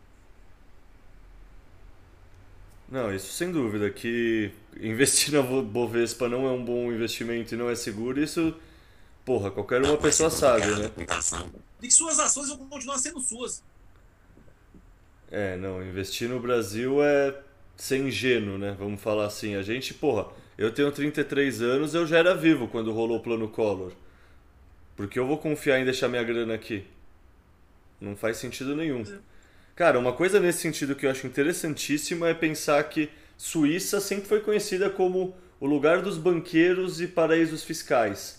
Nesse sentido, essa adoção do de Lugano e essa, sei lá, começar a usar o Bitcoin como moeda é algo interessante. O paraíso fiscal tá dando a chancela Mas, que. mas, mas Tsug já faz isso há anos, porra. É que eu não conhecia esse Tsug exemplo. O, vale, o, vale, o Crypto Valley já faz isso há três anos, velho. Ele já aceita todos os tributos em moeda. Na, lá, em qualquer estação de trem, você compra Bitcoin e paga tudo com Bitcoin, pô. Tsug há três anos, você, você paga isenção infinita. Não é um cantão lá, é o, é o ente autônomo, é o ente que tributa, porra. Eu não Que conheço. tributa imposto de renda, inclusive. Não, esse exemplo é sensacional. Eu Isso não é muito conhecia lógico, ele. você pode mudando irrelevante. O quê? Não, eu tô falando que eu não conhecia esse exemplo, mas esse exemplo é de fato sensacional. Não Eu conhecia não esse falar do lugar. Crypto Valley? Nunca tinha é ouvido um falar. Porra, você não leu o livro? O livro gente menciona isso com link com a porra toda. Que porra é essa, ok? Ah, eu li o Tá. livro, mas tem muita informação no livro. Eu não lembro do livro inteiro, palavra Mas por a- a- palavra. a- Olha, diferença- Não é isso. Aí você chega pra gente. Aí você chega pra gente e dá uma dessa e diz, ó, como é. Como é. Como é. Como é? Cite aí as referências do livro. Porra, são 600 referências, né? Não, não, é que a referência não era do livro, a referência era de vocês, sabe? Porra, o que, que você leu que fez você pensar no Ah, que você entendi. pensa, sabe? Não, referência por referência do livro, porra, eu também já fiz. Eu não tive a sorte de ter um cara como você, que nem o Alan teve, então eu fiz mestrado e doutorado também. Então eu tô ligado que uma tese tem 300, 400, 500 referências e, puta, nem fudendo, citar todas é o maior trampo. Eu tava pensando mais nisso, tipo, sabe, porra, beleza, teve o Oravo de Carvalho como guru. Deve ter tido mais um ou dois ou cinco pessoas que vocês acharam importante pra caralho pra formar o jeito que vocês pensam hoje em dia. Era mais nesse sentido de referência Ah, com intelectual. certeza. Qual foi a área que você fez? Qual foi a área que você fez mestrado doutorado? Você fez área é, humanas e exatas, é o quê? É, ciências da natureza, é geologia, não é bem exatas, mas é mais próximo de exatas. A área dos magnatas, dos barão, aqui na. Os dois baianos mais ricos da história são os dois caras de geologia, né? Os dois baianos mais ricos que já nasceram na Bahia. São dois, dois caras dessa área aí. que eles fizeram? Acharam reserva de ouro? Você tá. Porra, vai, como é que chama tudo? Acharam, acharam, exploraram, negociaram pra caralho urânio, a porra toda aqui no- no- na Bahia. Sim, mas voltando. Urânio é melhor do que ouro, não? E, puta, no futuro próximo e como tese de investimento, sem dúvida. Porra. Sem em dúvida. qualquer época, meu irmão. Urânio é muito, mais, é muito mais raro do que ouro, é muito mais estratégico, valioso a porra toda. né? Muito mais útil. Sim. Porra, imagine, né? Mas é difícil, velho, porque ouro também é útil pra caralho. Há, há 30 anos atrás o, o ouro era mais útil, hoje em dia o urânio é mais necessário, né? É, porra, pensa em tudo que tá acontecendo na guerra, tudo mais. É, energia climática, Sim, é, mas há 100 custo, anos atrás o urânio não servia pra porra nenhuma, não é isso não? porra O urânio era nenhuma. uma curiosidade há 100 anos, não é isso não? Uma curiosidade 100 ou no atrás- máximo uma contaminação, um risco. Isso, não era porra nenhuma, né? Isso era uma merda, era lixo, não é isso não? Era, totalmente. É isso aí, porra, vem ganhando, é isso, com o tempo ele tende a valer, porra, porra, né? Porra, eu acho que a singularidade tem muito a ver com a gente entender que a melhor fonte de energia é a nuclear. Obviamente, assim, a mais densa de todas. Tipo assim, é difícil, eu acho complicado. A melhor fonte de energia para um navio, para um veleiro em alto mar, não é, é o vento, não é isso? Ah, em média para matriz energética. Obviamente Isso. tem casos De repente, específicos. se for uma ilha pequenininha, que seja abundante pra caralho gás, gás é muito barato, porra. Sei lá, você construir uma, uma usina atômica de verdade é uma obra de 4, 5 anos, velho. Só tá tendo 30, 40 usinas sendo construídas por causa do juro negativo, entendeu? Mas isso também dá para argumentar que é porque a gente não investiu nos últimos 30 ou 40 anos, então não rolou o processo de avanço tecnológico e de miniaturalização, né? Isso. Você tá falando no mundo. É, tipo, imagina num tempo quando em vez de ter uma hidroelétrica gigante, você pode ter uma pequena central hidroelétrica. A gente não tem por que não conseguir fazer Pô, isso com rapaz- energia nuclear. A gente só não fez por falta de Entre- investimento. Entre, entre fazer Itaipu, entre fazer Itaipu e fazer Angra de novo, rapaz, Itaipu era oito vezes mais real por megalote e menos tempo, velho. Você tá entendendo o que eu tô dizendo? Sim, mas é que. Eu tô... Hidrelétricas, hidrelétricas. A hidrelétrica, inclusive, tem questão de impacto ambiental, ela não vai durar para sempre, ela vai foder a ao Rio, a porra toda. Mas, rapaz, as grandes hidrelétricas do mundo, elas são muito mais custo-benefício do que a usina atômica, velho. A questão, inclusive, tipo, tem vantagens também de você ter mais água à sua disposição, né? Uma hidrelétrica cria um lago, porra, que pode ser explorado isso de várias maneiras, não é isso ou não? Sim, totalmente. É isso. Tipo assim, as hidrelétricas, pound by pound, tipo assim, real por real, elas geram muito mais energia. O gás no curto prazo, tipo assim, é, mesmo, que no- mesmo com o juro negativo, para uma, uma- um- mesmo que o juro continue negativo, para a usina atômica bater gás, bicho, é décadas, bicho. É décadas, é décadas. O gás é muito barato. Você instala uma, uma- uma usina de gás em meses, velho. É qualquer galpão, você bota equipamento lá em madeira, não é isso? Sim, isso é queima. É isso. Esse negócio de melhor, de melhor fonte de energia depende muito, velho. Depende muito, depende muito do lugar, da disponibilidade. A melhor fonte de energia é mais diversificada, que você é menos, menos frágil. Markowitz, porra, a diversificação. A, a diversificação. Cada, como é que chama? Você, inclusive, a- assumir. E cada parte sabe o que é melhor para ela mesma, não é isso? Será que a Arábia Saudita, que tira a Venezuela, que tira petróleo da terra, 12 dólares o, o, o barril, vale a pena um cara desse ter usina atômica? Então, mas é que tudo isso é partindo da premissa que a energia atômica ainda é cara e difícil de produzir. E isso me parece Não, que mas é... é- é- demora, demora. A construção de um negócio desse, você não faz do dia pra noite. Você faz em dois anos. É uma quantidade de cimento, é uma obra da porra. Não entendeu o que eu tô dizendo? É Não. um projeto do negócio, né? Não, eu Tem que ter entendi. fonte de água, não sei o quê, tem que ter o lago de estabilização, tem que concretar, é concreto, ferro pra caralho. É uma obra, porra, uma obra de, de cinco anos, não é isso? Então, isso é o presente. Sei lá, você leu Asimov, você citou Asimov, não lembro em qual podcast que eu ouvi sua pra pensar pra cá. E, cara, o Asimov sempre fala, tipo, como a- o futuro da energia no universo, pra viagem em outros planetas, pra qualquer porra assim, é mais eficiente, a que é mais densa energeticamente. Eu acho que vai ser solar. Eu acho que a viagem de outros planetas vai ser solar. Vai ser energia solar. Então, mas a energia solar nada mais é do que uma energia nuclear à Fusão distância. nuclear. O fusão nuclear é o nosso reator de fusão nuclear grátis, que é o Sol. Isso. Eu acho que vão ter satélites solares, vão ter satélites de energia em volta do Sol, que vão dirigir lasers ou micro-ondas pra nave ficar acelerando 50 anos. Isso. Justo, boto fé. Imagine uma área, de uma área maior que a Terra, concentrando um laser e uma porra acelerando 50 anos, não é isso? Isso. É isso. Assim que a gente vai ah, con- conquistar as estrelas. É. Uma folha finíssima. Exatamente. É. Vai ser energia solar. A energia, de, a energia solar, a energia das plantas é fusão nuclear. Porque o Sol é um, é um reator de fusão nuclear, não é isso? Sim, sem dúvida. E, e o esquema lá do Kardashev, nós vamos ser uma civilização Kardashev 2 quando a gente cobrir o nosso Sol, não é isso? Com, como é o nome? Swarm, como é? O cara morreu recentemente, inclusive, né? Dyson Swarm. E a gente utilizar toda a energia que o Sol que o Sol emite, né?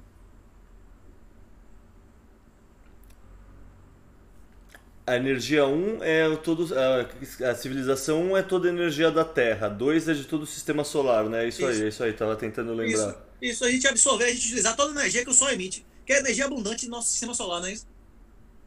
Cobrir o Sol de, de, de, de, de satélites, ou de uma estrutura fixa, ou de várias móveis, que fique utilizando a energia do Sol para alguma coisa, nem que seja para laser, para micro-ondas.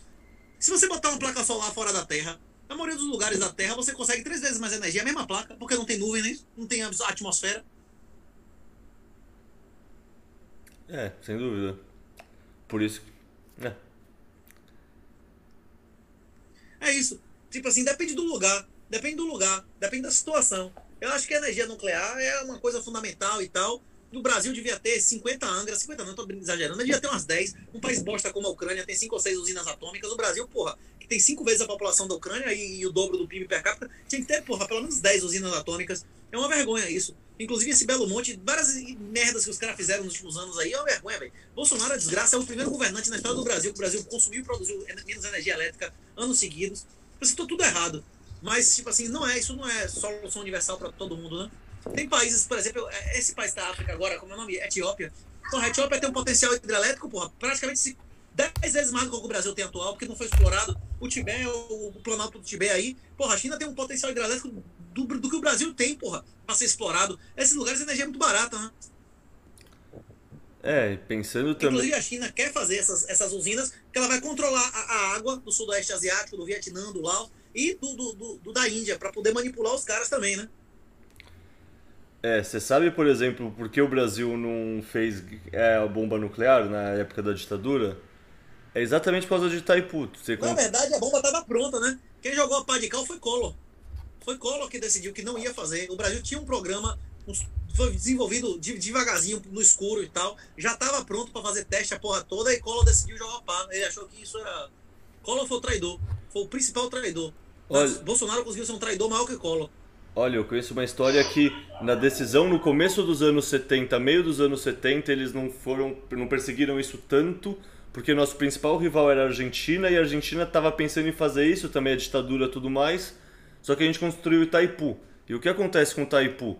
Se a gente abrir as comportas, Buenos Aires fica embaixo de um metro d'água. Então a Argentina não tem como invadir a gente, mesmo se eles quiserem fazer qualquer coisa. Itaipu existir já é a nossa bomba nuclear na América do Sul.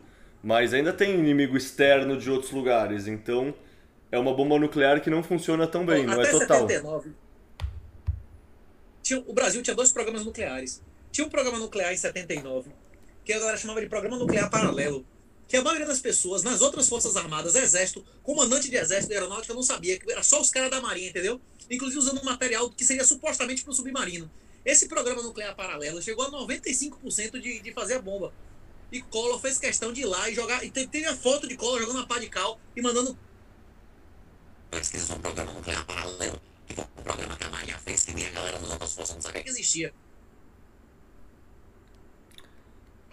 É, puta, desperdiçar um processo assim. Tem de- foto disso em jornal, de Collor mandando tapar o buraco, inclusive teve gente sendo presa a porra toda porque fez o programa isso. O cara mandou pra fuder. Só consegue superar Collor como traidor o Bolsonaro, velho.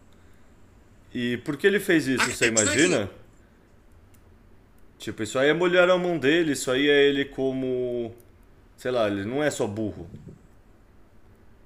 Efeminação. Não, ele pode ter sido capturado, ameaçado, talvez. A- a- Taiwan, que é um país que está na boca de ser destruído, ele chegou nesse ponto também de, de fazer. Ele tinha o device lá para fazer o teste. Quando os Estados Unidos descobriu, ameaçou, botou pra fuder, botou uma pressão. O vagabundo lá, acho que era o, o Carter, que. Inclusive o Carter botou energia solar, porra, na Casa Branca na época, você sabe disso, né? Não sabia. Outro vagabundo, o quê? Ele que acabou com o re- com o regime militar no Brasil. Ele, como é que chama? Ele exigiu, exigiu que entregasse tudo, a porra toda, e aí o Taiwan entregou, velho, se fudeu. É, a Ucrânia aconteceu isso muito, né? O pessoal convenceu a Ucrânia a entregar as próprias armas. Olha o que acontece com a política desarmamentista deles.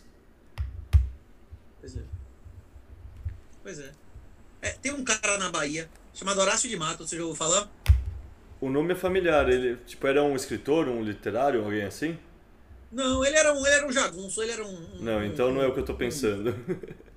Ele, ele era um, um coronel. Inclusive era um coronel que tinha mais de 3 mil caras que eram homens que seguia ele onde ele, onde ele disse só vai matar e não sei quem, não sei onde, e ia atrás e matava. Inclusive ele crucificou um cara de Chique Chique, depois pesquisa a crucificação de Chique Chique, que foi um evento foda. Ele foi o cara que, por causa de uma, de uma vagina, de um cabaço, estupraram a menina que era afiliada a uma porra assim dele. Ele pegou 3 mil e poucos caras e foi atrás da coluna Prestes e expul- expulsou do Brasil. Ele, ele expulsou do Brasil a coluna Prestes sem receber um real por causa de vagina. Que, que tinham roubado caras que eram brother e tal, estuprado, gente que tinha relação de honra com ele, entendeu? Uau, não conhecia, mas. Esse pode- cara foi, foi convencido. Esse cara teve uma vez que ele, que ele disse que JJ Sebra era vagabundo, que ia ser governador da Bahia de novo. Se ele ganhasse, ele não governava. JJ Sebra ganhou. Ele chegou em cidades como Feira de Santana, 100 km do mar. Se quem for servidor público que sai ou morre agora. E mandou pra fora. Ele só governava Salvador e Ilhéus. Esse cara tinha esse nível de, de arma e a porra toda. Chegar com a tropa de mil caras de fuzil, dinamite, dizer saia. Se você detesta, eu mato você, eu mato sua família inteira, saia. Os caras pegar as porras e sair. Isso é que época, Renato? Aí, calma, década de 20, 30. Esse cara, é, Getúlio convenceu esse cara a entregar as armas dele.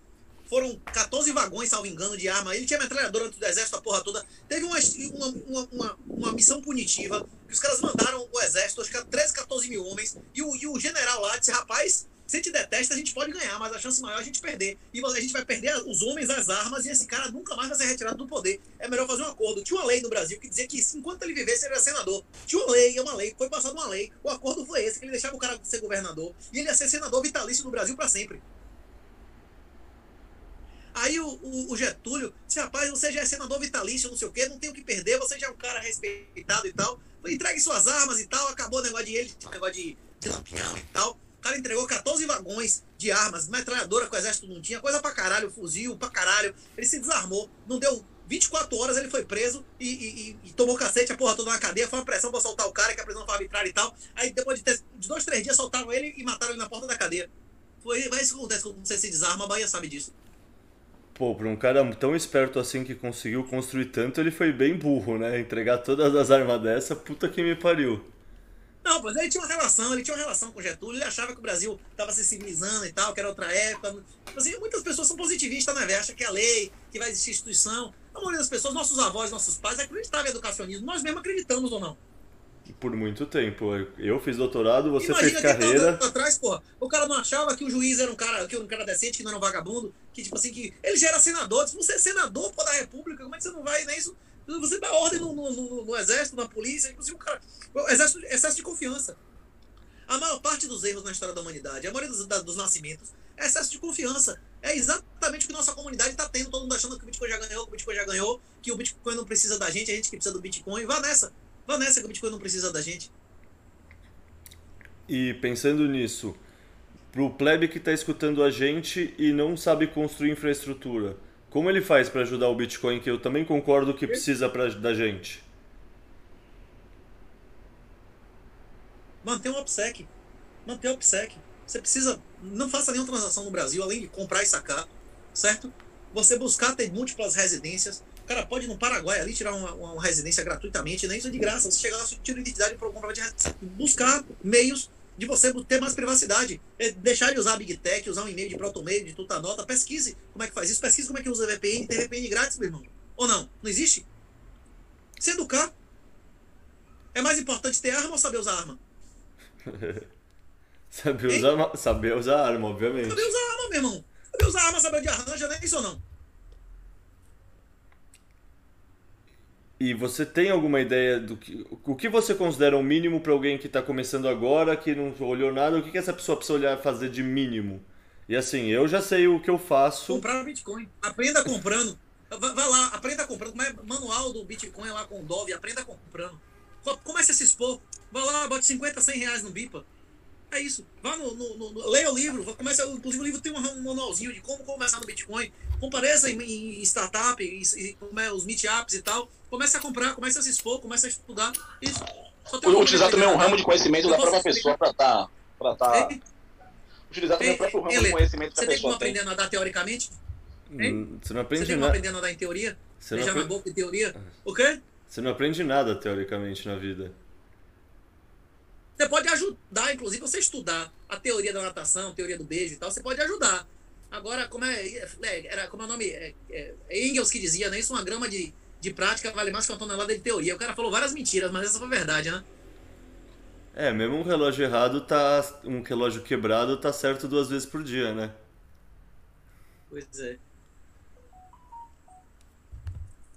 É, deixa eu perguntar uma coisa que perguntaram assim que não tem muito a ver com o livro de vocês, mas indiretamente acaba tendo.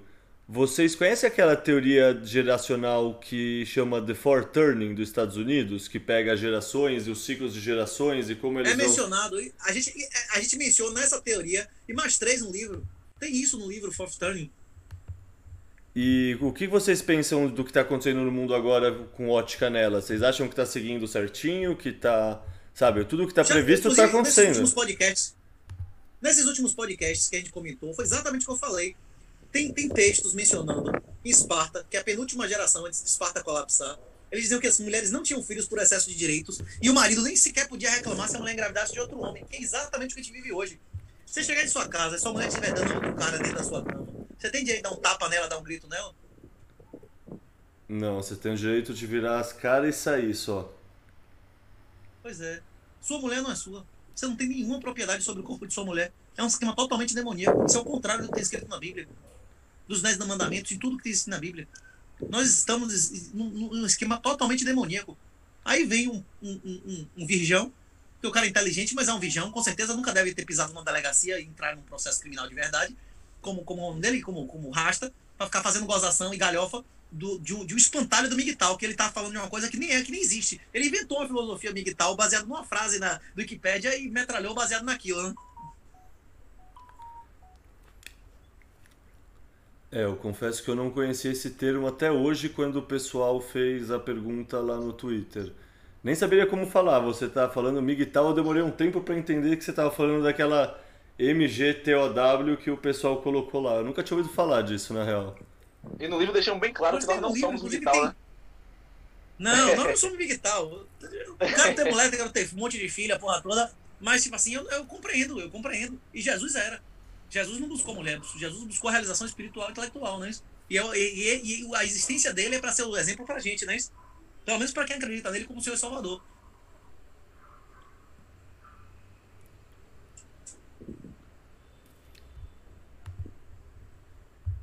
E galera, deixa eu perguntar, tem alguma coisa que eu não perguntei pra vocês e vocês acham que tá fazendo falta? Tanto sobre o Black Pill, quanto sobre o Red Pill, sobre o Orange Pill, algum deles?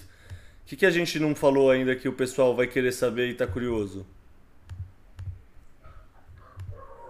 Acho que vamos- abarcar muita coisa. Eu, eu até anotei aqui vários pontos aqui pra gente já, já colocar também no Black Pill também algumas coisas que ficaram faltando, que eu tô, tô ouvindo e, tô, e tô- e vou anotando aqui. Que esse meu trabalho também é uma das meus, minhas funções aqui no projeto pra estar fazendo, fazendo um scriptzinho. Você fez algumas perguntas bem, bem interessantes aqui. Eu tava, escre- tava escrevendo aqui, anotando. O que, é que a gente. pra não deixar de falar também no, no, no- no Black Pill. Que eu vi que, que são assuntos é, relacionados também. É, cara, eu acho que o que vocês estão fazendo é um trabalho muito importante para a comunidade, tá ligado? Então, eu tô tentando fazer o máximo de pergunta possível, algumas que eu já direcionalmente imagino a resposta, mas eu quero ouvir vocês falando porque, cara, é o que eu falei lá no Twitter, tá ligado? Tipo, tem essas pessoas que estão estudando o tema, estão aprofundando no tema, eu quero ouvir mais sobre o que elas têm a dizer. E, cara, o serviço que vocês estão fazendo ao escrever isso, ao pesquisar isso é é o que eu falei no começo. Eu tenho uma enorme dívida de gratidão com vocês. Acho que muita gente da comunidade concorda com isso. Assim, tipo, quantas mentes vocês abriram não foi brincadeira, tá ligado? Tipo, o fato de ter coragem de falar verdades, mesmo que não sejam populares, que é um negócio que vocês acharam que ia espantar as pessoas, na verdade tem um efeito contrário, né? Porque querendo ou não, os bitcoinheiros são muito mais uma busca pela verdade do que uma busca pela satisfação do ego. Então, tipo, acabou tendo o efeito totalmente oposto ao que vocês imaginavam, imagino. Tipo, com certeza todo mundo valoriza muito mais e acredita muito mais no que vocês falam por vocês falarem na linguagem que vocês falam e por dar pra ver que tem veracidade, tem autenticidade, sabe? Não é que nem os influenciadores que existem até no nosso meio, que é um bando de cara que não tem fibra moral nenhuma e só tá falando qualquer coisa pra ganhar dinheiro. Dá pra sentir que não é a mesma coisa. Sabe, vocês fazem o que vocês acreditam pra ajudar as pessoas. Isso é do grande caralho. Não, eu quero ganhar dinheiro também. Ganhar dinheiro é de foder. Não, não são Ganhar é excludentes. pra caralho. Eu tenho Mas nada não- contra ganhar dinheiro, velho. Não, ninguém, ninguém tem nada contra ganhar dinheiro, é só que não é excludente. Você pode ganhar dinheiro fazendo uma coisa que seja legal, ou você pode ganhar dinheiro fudendo o amiguinho, né? Sim. Pois é, exatamente. Você tem, que ganhar, você tem que ganhar dinheiro licitamente, porra. Não ganhar dinheiro sacaneando ninguém. Você tá maluco, porra, não. É foda, né? É foda, não. Essa coisa que você vê todos os influencers vendendo shitcoin é um negócio que. Você vendendo, vendendo educação. Você, tá, você, você, você vendendo educação, vendendo um livro que tá dizendo uma verdade sincera, que tá sendo útil às pessoas. Você tá ganhando dinheiro ilicitamente. Você fazendo um programa desse que você tá fazendo aqui. Você tá fazendo isso bem pra ganhar dinheiro, né? Ah, quem sabe um dia Pra me ganhar- patrocine. Pra ganhar, pra ganhar aprendizado, por enquanto. E re- reputação é uma coisa indireta é. que eu não penso. Não, mas- dinheiro patrocina nós que Se estiver eventualmente- ouvindo. Pois é. Se, se você.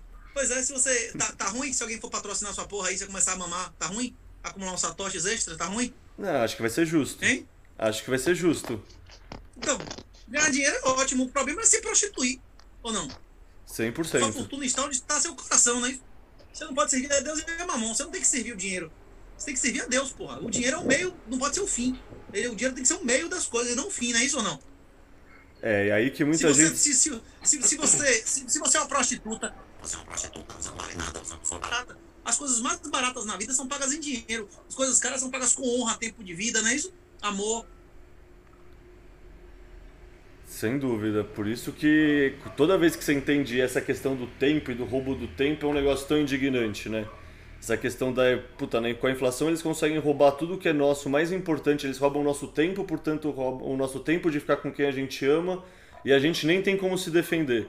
É tipo o crime mais imoral Não, de todos. não vale mais a pena você casar, não vale mais a pena você ter filho, você perde sua família, você perde sua esposa, você perde a sua honra, você se torna um. um, um, um- um- um- como é que chama? Você se torna um. um- um- um- você, você não tem direito de ter mulher, sua mulher for uma vadia, você não pode fazer nada, não é isso? Seu filho for viado, você entrar de sua casa, ele fazendo, você não vai poder fazer nada, nem se você reclamar, você vai preso, não é isso? Não é? Sim. Você chegar lá e estiver sendo sodomizado, você pode fazer o quê? Você vai fazer o quê? Você Você vai dar dois pau, dar um grito, você vai preso. Você vai- como é? Uma- inclusive um crime que não re- respeita o critério básico de crime de mil anos, lá de carta de Sem Terra, que não tem crime sem lei anterior que prescreva. Ele não tem lei anterior que prescreva, é um crime inventado por juiz, não é isso?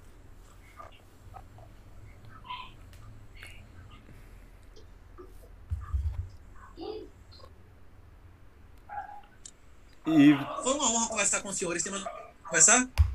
cara, eu sei lá, ia perguntar pra vocês fazerem considerações finais, mas também falar, sei lá, no final deixar um agradecimento mesmo, um, um abraço e tipo, sei lá, nem, eu não tenho mais nada anotado. Eu acho que a gente passou por todos os pontos que davam pra passar. Então, não sei se vocês têm Sim, algo a Ó, trazer. Esse zoom, esse, esse zoom, eu não sei. Eu não sei por qual motivo esse Zoom aqui me deixou sem áudio metade do tempo, velho. Porra, desgraça esse programa. Na moral, não usem isso, é uma carniça, velho.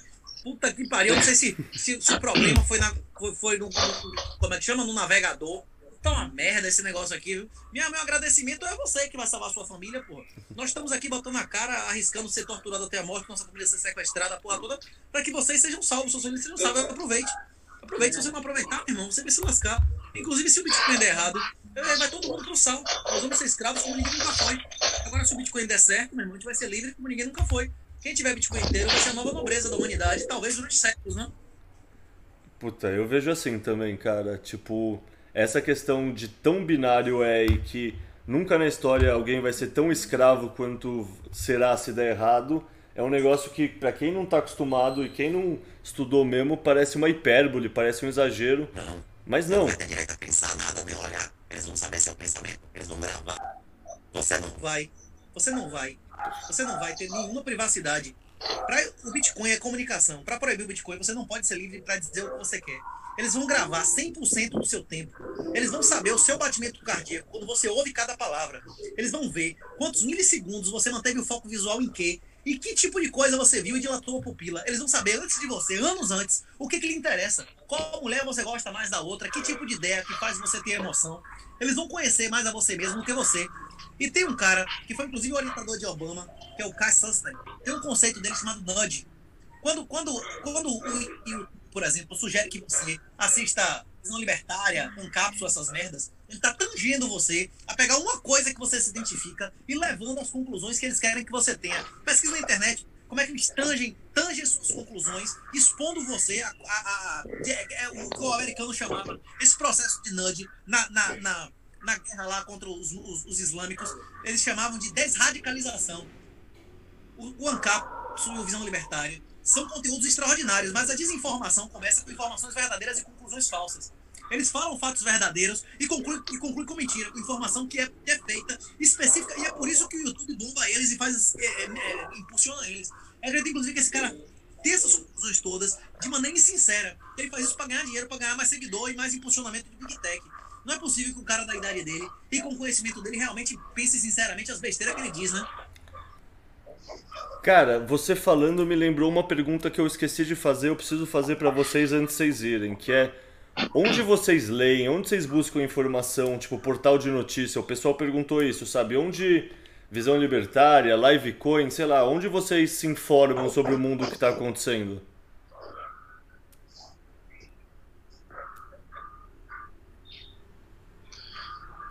Na parte, é, especialmente voltada para Bitcoin, eu, eu leio muito mais portais focados em, em- no próprio Bitcoin, como é, é, BTT Times, é, Bi- Bitcoin Magazine, e também caras na comunidade também que escreve vários artigos, como lá o, o, o Brad Love, o Jim Song, o próprio Nick Szabo, o Robert Strollide. Tem, tem, vários, tem vários lá que eu, eu, eu sigo. Na, agora, na parte de no- notícias em si, eu, eu saio abrindo vários, vários canais para saber, para poder entender mais ou menos como é que tá o. o é, tentar, tentar é, como é que diz?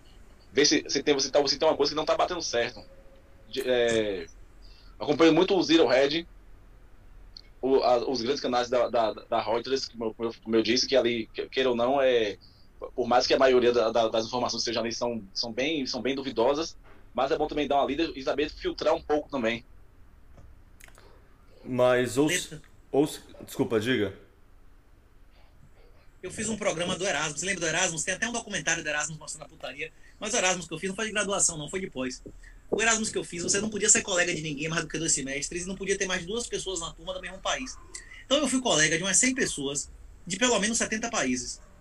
Então eu tenho contato com meus colegas, a maioria dos colegas do Erasmus ainda tem contato em grupos. Eu recebo material semanalmente da Indonésia, da Coreia, da Alemanha, da França, da Espanha, todos os países que você imaginar, de Portugal. Eu tenho conhecidos que não são meus amigos íntimos, mas são meus colegas que a gente troca informação. Inclusive, o Erasmus existe para isso para ter pessoas que tenham acesso a outras pessoas que possam facilitar em transações internacionais, entendeu? Você tá me ouvindo? Tô te ouvindo, tô te ouvindo. Advogado que tem empresa e não sei onde, precisa de advogado. Eu preciso de advogado no interior da Alemanha agora. Aí eu tenho um cara que conhece alguém no interior da Alemanha, entendeu? Isso, isso me ajudou muito até, até a- o contato local, entender. Por exemplo, eu morei com um islâmico, que a mulher do cara era castrada, não tinha clítoris. Tipo assim, você conviver. Eu morei com um judeu, indo pra, pra sinagoga do cara. Tipo assim, você, você viver com pessoas diferentes, inclusive manter contato com essas pessoas, você começa a entender a opinião delas do que está acontecendo. Não entendeu o que eu estou dizendo? É, é, é, é, se, se eu puder dar três sugestões de fonte. Essa semana tem um cara, comandante não sei o que lá, arte da guerra, no Brasil, com uma bosta, o cara é um comunista, só fala merda. Mas ele recebeu um cara chamado Reis Fried, que é o principal autor de ciências sociais no Brasil. Se você puder descobrir, assistir isso, foi do caralho sobre esse negócio da, da Ucrânia. Ele explica o que é desinformação, contra-informação, negação de informação. Ele explica todas as camadas da guerra informacional, foi do caralho. Esse, esse que eu assisti essa semana, da arte da guerra. Aqui no Brasil, os principais podcasts que eu acompanho é aquele do Marcelo, que fala merda, mas que é informativo pra caralho, que é hoje do mundo militar. Acompanho o One Capsule, o Visão Libertária. E no exterior, os que eu mais acompanho é o, o, o America Uncovered e China Uncensored, do Chris Chappell. É do caralho. É do caralho, é do caralho. Porra, o cara mostra com evidência, porra, venda de órgão, campo de concentração de 5 milhões de pessoas vendendo cabelo. E tipo assim, porra, o cara tenta ser imparcial, mas é difícil. O cara tem uma cobertura assim que não tem paralelo. Tem outros canais mais. ma- Tem outros meios mais radical, mais simples assim no YouTube. Esses seriam os quatro canais que eu recomendaria a pessoa seguir, velho? Pra o cara acompanhar em português e inglês. Agora, em grande parte, uma grande parte da, da minha fonte é ter pessoas que eu, que eu fui colega e tenho eventual contato em campo. Na China, em Shenzhen, em Hong Kong, em- na casa do caralho, aonde for no mundo, eu provavelmente vou ter algum colega lá que tá dizendo, com o pé no chão, e nativo, o que, que tá acontecendo na opinião, na visão dele, né? Pô, isso é sensacional É mesmo. foda, né? Você fez mestrado doutorado aqui, né, Leta? Hein? Eu fiquei, fiz mestrado e doutorado aqui com um tempo como pesquisador, é, pesquisador visitante no Canadá.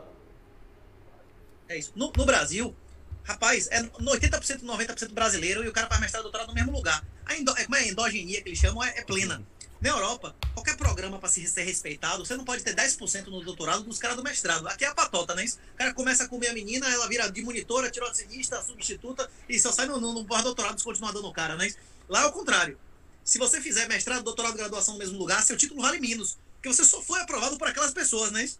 É exatamente isso. Eu lembro que foi mó treta resolver fazer o doutorado no mesmo lugar, mas era porque Se você tiver dois professor doutor, se você der um professor doutor que segure sua barra mesmo, o cara leva você pra ter PHD, mas no mesmo lugar. Você sair dali, você perde, né? Isso? É, puta, pra mim foi acesso ao laboratório, cara. Eu, tipo, como eu trabalho com uma área muito específica, tinha um laboratório que só tem em uma faculdade do Brasil. Então, E mesmo não considerando o resto do mundo, não tem tantas, tá ligado? Esse tipo de laboratório específico. Então, por projeto, valia a pena. Mas eu sei que, assim, o que você descreveu é a pura verdade. Fazer toda a formação na mesma casa é um tiro no pé 100% das vezes. Você fica Tem totalmente enviesado. Tem, um, tem, tem alguns canais que tem menos view, mas que, por exemplo, são whistleblowers do, da direita, que preveem coisas que vão entrar em pauta dois, três anos antes. Tem um canal Black Pigeon, do Félix Rex, só que eu acho que ele não, não col- coloca mais nada no YouTube, ele hoje em dia é nas nessas mídias alternativas. E o Stefan Molinot também, o Stefan Molinot me convenceu a ser, a ser anarquista, o, a tese de mestrado dele, o, o Practical Anarchy. Só, só que esses caras não estão mais no YouTube. Se você mencionar a palavra, se você mencionar a palavra dele, o nome deles, Parece. porra, já não aparece. Tem- o- em relação a, a, a, a, Migtal, tem um gênio, Third, é, como é? TFM, o Fly Monkey, mas, porra, se você botar esse cara, se você botar, se você botar o nome do cara, já, já é bloqueado. Se você mencionar o cara, seu, seu, seu vídeo no YouTube é bloqueado. Então, essas, essas fontes mais hardcore, de coisas que vai ter daqui a uns anos, hoje em dia, meu irmão, a única coisa que realmente de futurologia que você pode achar no YouTube é a Rebel Kuzuil, que não tem nada que seja mais, mais legacy, mais, mais, mais sistema, porque o cara é o engenheiro-chefe do Google. Agora, fora isso, meu irmão, você tem que, vai ter que procurar em mídias alternativas. O Black Pigeon é do caralho, Black Pigeon dá, um- dá uma pegada boa, e o... Ele- ele- Eles estão até no, no, no, Extraordinário. O quê? no Rumble. O Black Pigeon. Que tem, tem alguns, vários vídeos deles ali que estavam sendo, tava sendo bloqueado no YouTube. E dá pra E uma achar. grande fonte de, de informação também, a Ele de Liberdade, que botou nosso, nosso livro É. lá narrado, tem vários vídeos foda também, né? Porra, Bibiola velho, manda bem. caralho, você chegou, a, você chegou a vir lá? Eu acho ele de liberdade incrível. Eu Você acho os caras lá? foda. Porra. Acho os caras foda. Estão fazendo um puta trabalho. Agora, aqui no Brasil, em texto, não em vídeo, o, o material impresso, quem tá botando pra fuder, e sem paralelo, é o Instituto Rothbard. Eles foram os primeiros a, a dizer que a vacina era experimental, fazia mal. Foram os primeiros a dizer que máscara era violação, que tranca tudo. Os caras botaram pra fuder. Botaram pra fuder sem pena. E agora estão tendo a abordagem correta em relação à guerra, à guerra na, na Ucrânia. Porra, velho. O Instituto Ro- Rothbard tá exemplar, velho. Os caras estão acertando tudo. Vamos, vamos mudar pra. Pode falar, Renato. Eu acho que era dos irmãos Chioca. Só que tem um monte de irmão Chioca morando no exterior. Eu nem sei mais quem tá de. de-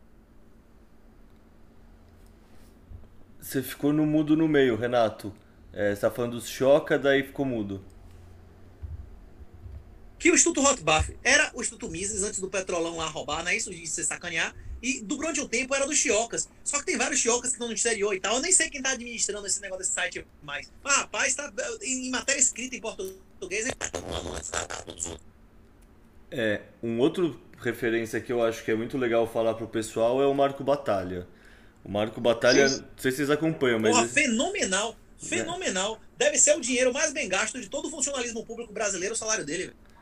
puta, com certeza, é fenomenal os vídeos dele. É tipo, E, e aquele, e eu também, o Paulo Denchuk também, o advogado, muito bom também ele. ah, o Paulo infelizmente eu não conheço, anotei aqui pra conhecer.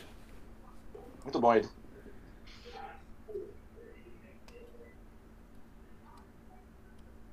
E onde eu, ach- onde eu acharia esses caras? Tipo, Molinô, eu lembro que eu via ele no YouTube quando ele existia, daí um de belo dia ele sumiu. Onde eu acharia Ele esse? O site dele. O o site dele. O site dele próprio. Inclusive, Molinô, Molinô recebeu de doação mais de 800 Bitcoin, velho. Se você pegar os endereços que tinha nos sites antigos dele, velho, pô, o cara brocou, velho. Imagine se o Olavo tivesse pedido doação de Bitcoin e recebido, recebido os pagamentos do cofre em Bitcoin desde o início, imagine, velho. E ele conhecia, ele conhecia, ele fez várias entrevistas, encontro a porra toda com o Molinô. Porra, velho. É, Isso demonstra que não é uma questão só de intelectual. Também tem um componente geracional brutal no Bitcoin, né? Pra aceitar a realidade, né? É, eu ia perguntar justamente isso, você já respondeu no fundo, porque o que eu saiba, o Olavo no final da vida teve dificuldades financeiras e teve que pedir auxílio para os alunos Não, e tudo mais. E teve dificuldade financeira em decorrência de se fuder na mão do imposto porque ele recebia porra em outro país. Porque, tipo assim, isso aconteceu porque ele recebia porra no Legacy. Porque eu falei lá, que você vai se, eu fui pessoalmente lá, dizer, professor, você vai se fuder. Você, inclusive, cada aluno seu que gera um boleto e faz um pagamento, tá dando CPF para ser expurgado. O governo brasileiro é de bandidos, o PagSeguro é de bandidos, todos esses sistemas de bandidos, o governo, qualquer, qualquer parte dessa corrente, vai ter a lista de CPF dos seus alunos para matar todo mundo, para inclusive botar todo mundo para perder emprego e se fuder. Ele, ah, é complicado, não sei o que e tal. Já era um cara de 80 anos, já é um cara idoso, já tinha acabado a vida do cara. Ele dizia, já não importa de morrer, já fiz o que eu queria. É isso, ele não tava nem aí mais pra nada. É, faz sentido, né? Querendo ou não, quando sua prioridade não é essa, você tem nada a perder, sua, seu cálculo muda, né? É que nem o pessoal fala da teoria dos jogos quando cair uma arma nuclear na mão de um terrorista islâmico. Ele não se importa que ele vai morrer. Todo o cálculo de teoria dos jogos muda, né? Pois é. Isso. Valeu, Leto. Um abraço, velho. Tô liberado? Tá liberado. Eu tava tentando chegar a três horas que o pessoal tava pedindo, mas eu não tô conseguindo inventar mais assunto. Na nossa, na nossa próximo papo, bota uma porra melhor, velho. Eu acho que esse Zoom aqui tá dando alguma merda em minha máquina, tá uma merda. Eu tô metade do tempo sem áudio, outra metade eu falo as coisas, estão dizendo que não aparece nada aí, não é isso? Cara, Não, não, não chegou, não chegou essa metade do tempo, não. e assim, olhando daqui, parece que ia ser um micro. bosta, Toda hora eu fico. Eu, eu sou idiota nessa parte técnica, mas parece que é microfone seu, porque.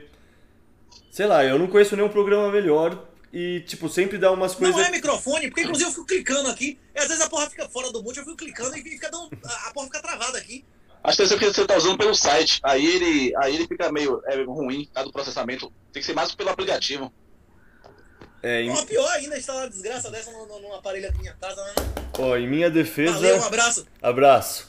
Em minha defesa, só deixar claro, eu uso essa porra porque tanto os bitcoinheiros quanto o João usam e eu sou realmente. Idiota pra qualquer dessas coisas de programa. Eu pensei, pô, o pessoal que manja tá usando, eu vou usar também, tá ligado? Então, se alguém que estiver ouvindo aqui conhece, e você também, Alan, que não saiu ainda, tiver sugestão de qualquer coisa melhor, é só sugerir que sugestões são sempre bem-vindas, né? Eu vejo mais o pessoal do Bitcoin eles utilizando, eles que, que fazem muito mais lives. A questão de Renato foi mais microfone mesmo. E também na questão do, do, do- do- por estar rodando em navegador, aí o processamento não é tão, não é tão, não é tão legal quanto você está rodando no próprio aplicativo. Tá, Ou, no, ou então no, no, no- programa para desktop. Tá bom. Vou aceitar que você manja mais que eu, que imagino que sim, que eu sou realmente nulo nisso. Eu lembro que você trabalha com coisa de computador, né? UX, eu acho. Isso, isso mesmo. Tá, então não tenho nada pra fazer pra melhorar o meu setup, né? É só tipo azar que às vezes o bagulho não dá tão, tão certo assim. É, Eu acho que quando, é, quando algum, alguém vai utilizar via navegador é meio estranho mesmo. Eu também já utilizei o Zoom via navegador, diretamente no navegador, é, é meio, meio complicado. Certo. Cara, você quer deixar alguma consideração? Tem um tema que você acha que a gente ainda não falou também? Co- Tipo, ou tamo, sei lá, já cobrimos tudo? Eu acho que eu cobrindo tudo. Passei um pouco da parte um pouco calada também, porque eu também precisava anotar algumas coisas. Porque esses últimos podcasts que a gente, fez aí, eu tive que depois voltar escutando tudo para eu ir anotando, principalmente da parte dos entrevistadores. Porque o livro só saiu porque várias porque as pessoas apresentavam demandas. E às vezes, quando começamos a falar, às vezes a gente a, a embola algumas coisas e às vezes não explica bem direito, então bem superficialmente. Somente na parte da- das referências, é, como, como, por exemplo, na, na, na parte da, da por exemplo. Às, às vezes, mu- muitas pessoas não estavam muito atentas com esse tipo de termo. Mas aí agora, no próximo livro, eu já coloquei alguma observação aqui que para a gente discorrer um pouco mais o que é sobre isso aí. Porque ponerologia nada mais do que o estudo do mal. Do, do, do- mal. O cara descobriu que lá que, que não necessariamente o, a- o- as estratégias é, mais comunistas e da galera que, que são bem psicopatas mesmo por poder, eles, eles almejam muito mais poder nas pessoas e eles fazem, e eles são os verdadeiros engenheiros sociais. E eles sentem prazer naquilo do, com que eles fazem, porque dinheiro, como eles são donos da, da máquina de impressão, para eles isso aí pouco importa. Mas o que eles querem mais é poder mesmo. Eu já deixei umas coisas aqui bem anotadas pra gente discorrer bem mais no, no, no, no- no Black Pill. Cara, eu. E, assim, algumas, e algumas coisas que você foi perguntando, eu fui anotando aqui Cara, então. pra falar. Então, deixa eu falar.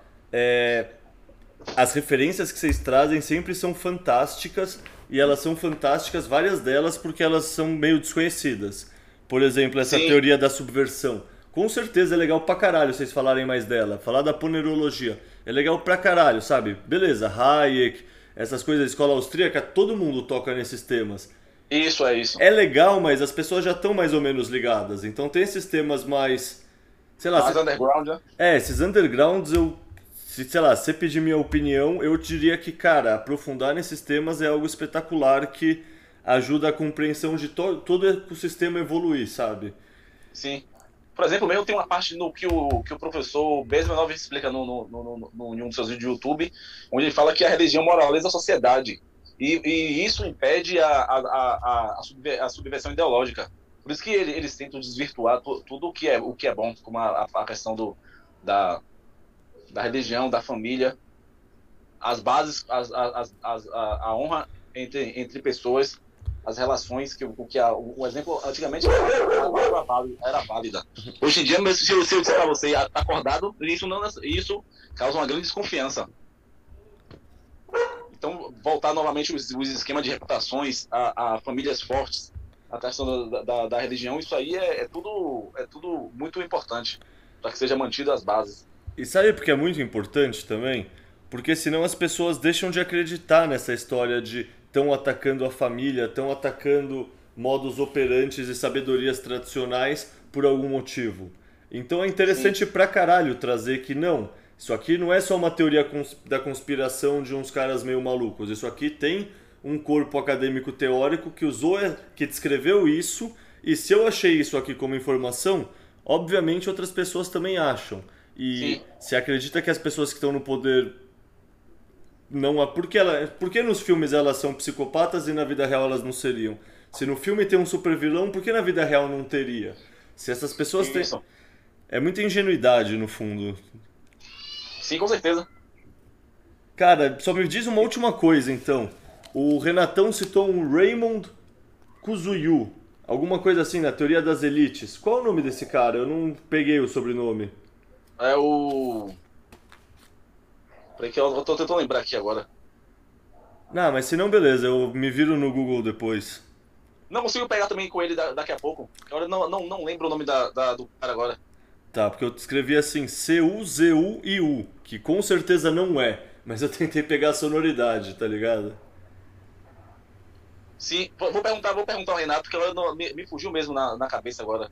Que ele, chegou, ele já chegou em algumas conversas falar isso, so- falar isso sobre a teoria das elites. É, então, de novo, é uma dessas coisas. É que assim, vocês têm muitas referências, o Renatão, acho que todo mundo sabe, tipo, toma muito café, né? O cara é 220 pilhado. Então vocês falam várias coisas que. Isso que é foda de conversar com gente muito inteligente, né? A pessoa acha que todo mundo tem o mesmo nível de compreensão que ela e que as coisas Se eu são não me engano, óbvias. acho que é um, o Mitchell, os Mitchells, é, Mitchell's Law, a, a lei de Mitchell. Que é, é um pouco bem complicado de, de achar isso. A, a- Quando ele me citou isso em 2017, 2016, eu cheguei a, procu- achar- cheguei a procurar, cheguei a procurar uma vez. Se eu, se eu não me engano, acho que é Mitchell's Law. Acho que é Robert Mitchells. Certo. Cara, uma coisa eu acho que a última dica que dá pra gente deixar pra todo mundo que tá escutando é que, puta, vocês citaram uma grande parte das referências é em inglês, né? E tipo, Isso. sem querer ser chato com todo mundo que não fala inglês, mas quando você não fala inglês, o seu mundo é menor e você precisa confiar em outras pessoas pra você conseguir enxergar um pouco mais do mundo, né? Isso mesmo. Porque- Porque a- acaba que vários de- desses livros, muitos também não estão traduzidos para o português. Depois que começou um movimento grande aí, tanto dos libertários quanto mais conservadores, que começaram a traduzir alguns livros. É, Mas aí ainda, ainda tá muito a passo muito pequeno, porque a, a- a- a- na, na- na questão de, de avanço. Porque é, são, é, duram mais ou menos, como o professor Flávio é, é, mesmo cita, demora o, demorou o processo de 20, 30 anos para os comunistas que brigam entre si, até eles mesmo brigam entre si, para criar todo o processo de subversão. E também explicar a galera também que uma coisa com aquele comunista raiz, outra coisa são os engenheiros sociais da escola de Frankfurt, por exemplo, que eles foram muito mais assertivos na, na sua estratégia de, de, de lutar no campo, no campo cultural do que você necessariamente pegar um grupo de trabalhadores, como o Marx Engels defendia, para estar tá lutando na, na, na, coisa, pelo socialismo que eles dizem.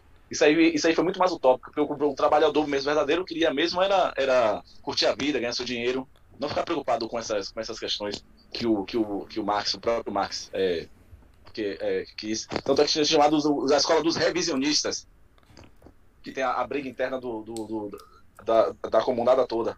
E quem venceu foi a, foi a, foi a estratégia de Frankfurt, lá é... com o, o, o Gramsci, Antônio Gramsci. Ah, tá. Isso que eu ia perguntar. A escola de Frankfurt é o marxismo cultural, que é a leitura de que o marxismo perdeu porque a elite dominou a, o proletário via dominação Isso. cultural e, portanto, a gente precisa dominar a cultura e por isso, que a Isso. gente vê tudo o que aconteceu no mundo nos últimos anos.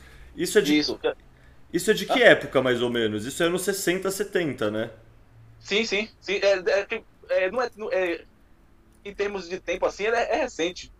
Não, o que eu acho interessante é o como um sistema Fiat permite isso acontecer muito mais, porque agora a realidade realmente se torna narrativa e você pode sim não agregar valor real e se disfarçar. Essa história que Eles eu devem, eles devem de diversas fontes, porque pega, tanto ah, algumas coisas boas no capitalismo, quanto é, é, somente da parte econômica mais keynesiana, de, de essas, escolas, essas escolas econômicas um pouco bem socialistas e, bem, e da- do positivismo também, para mexer com toda a parte bem, bem ideológica mesmo.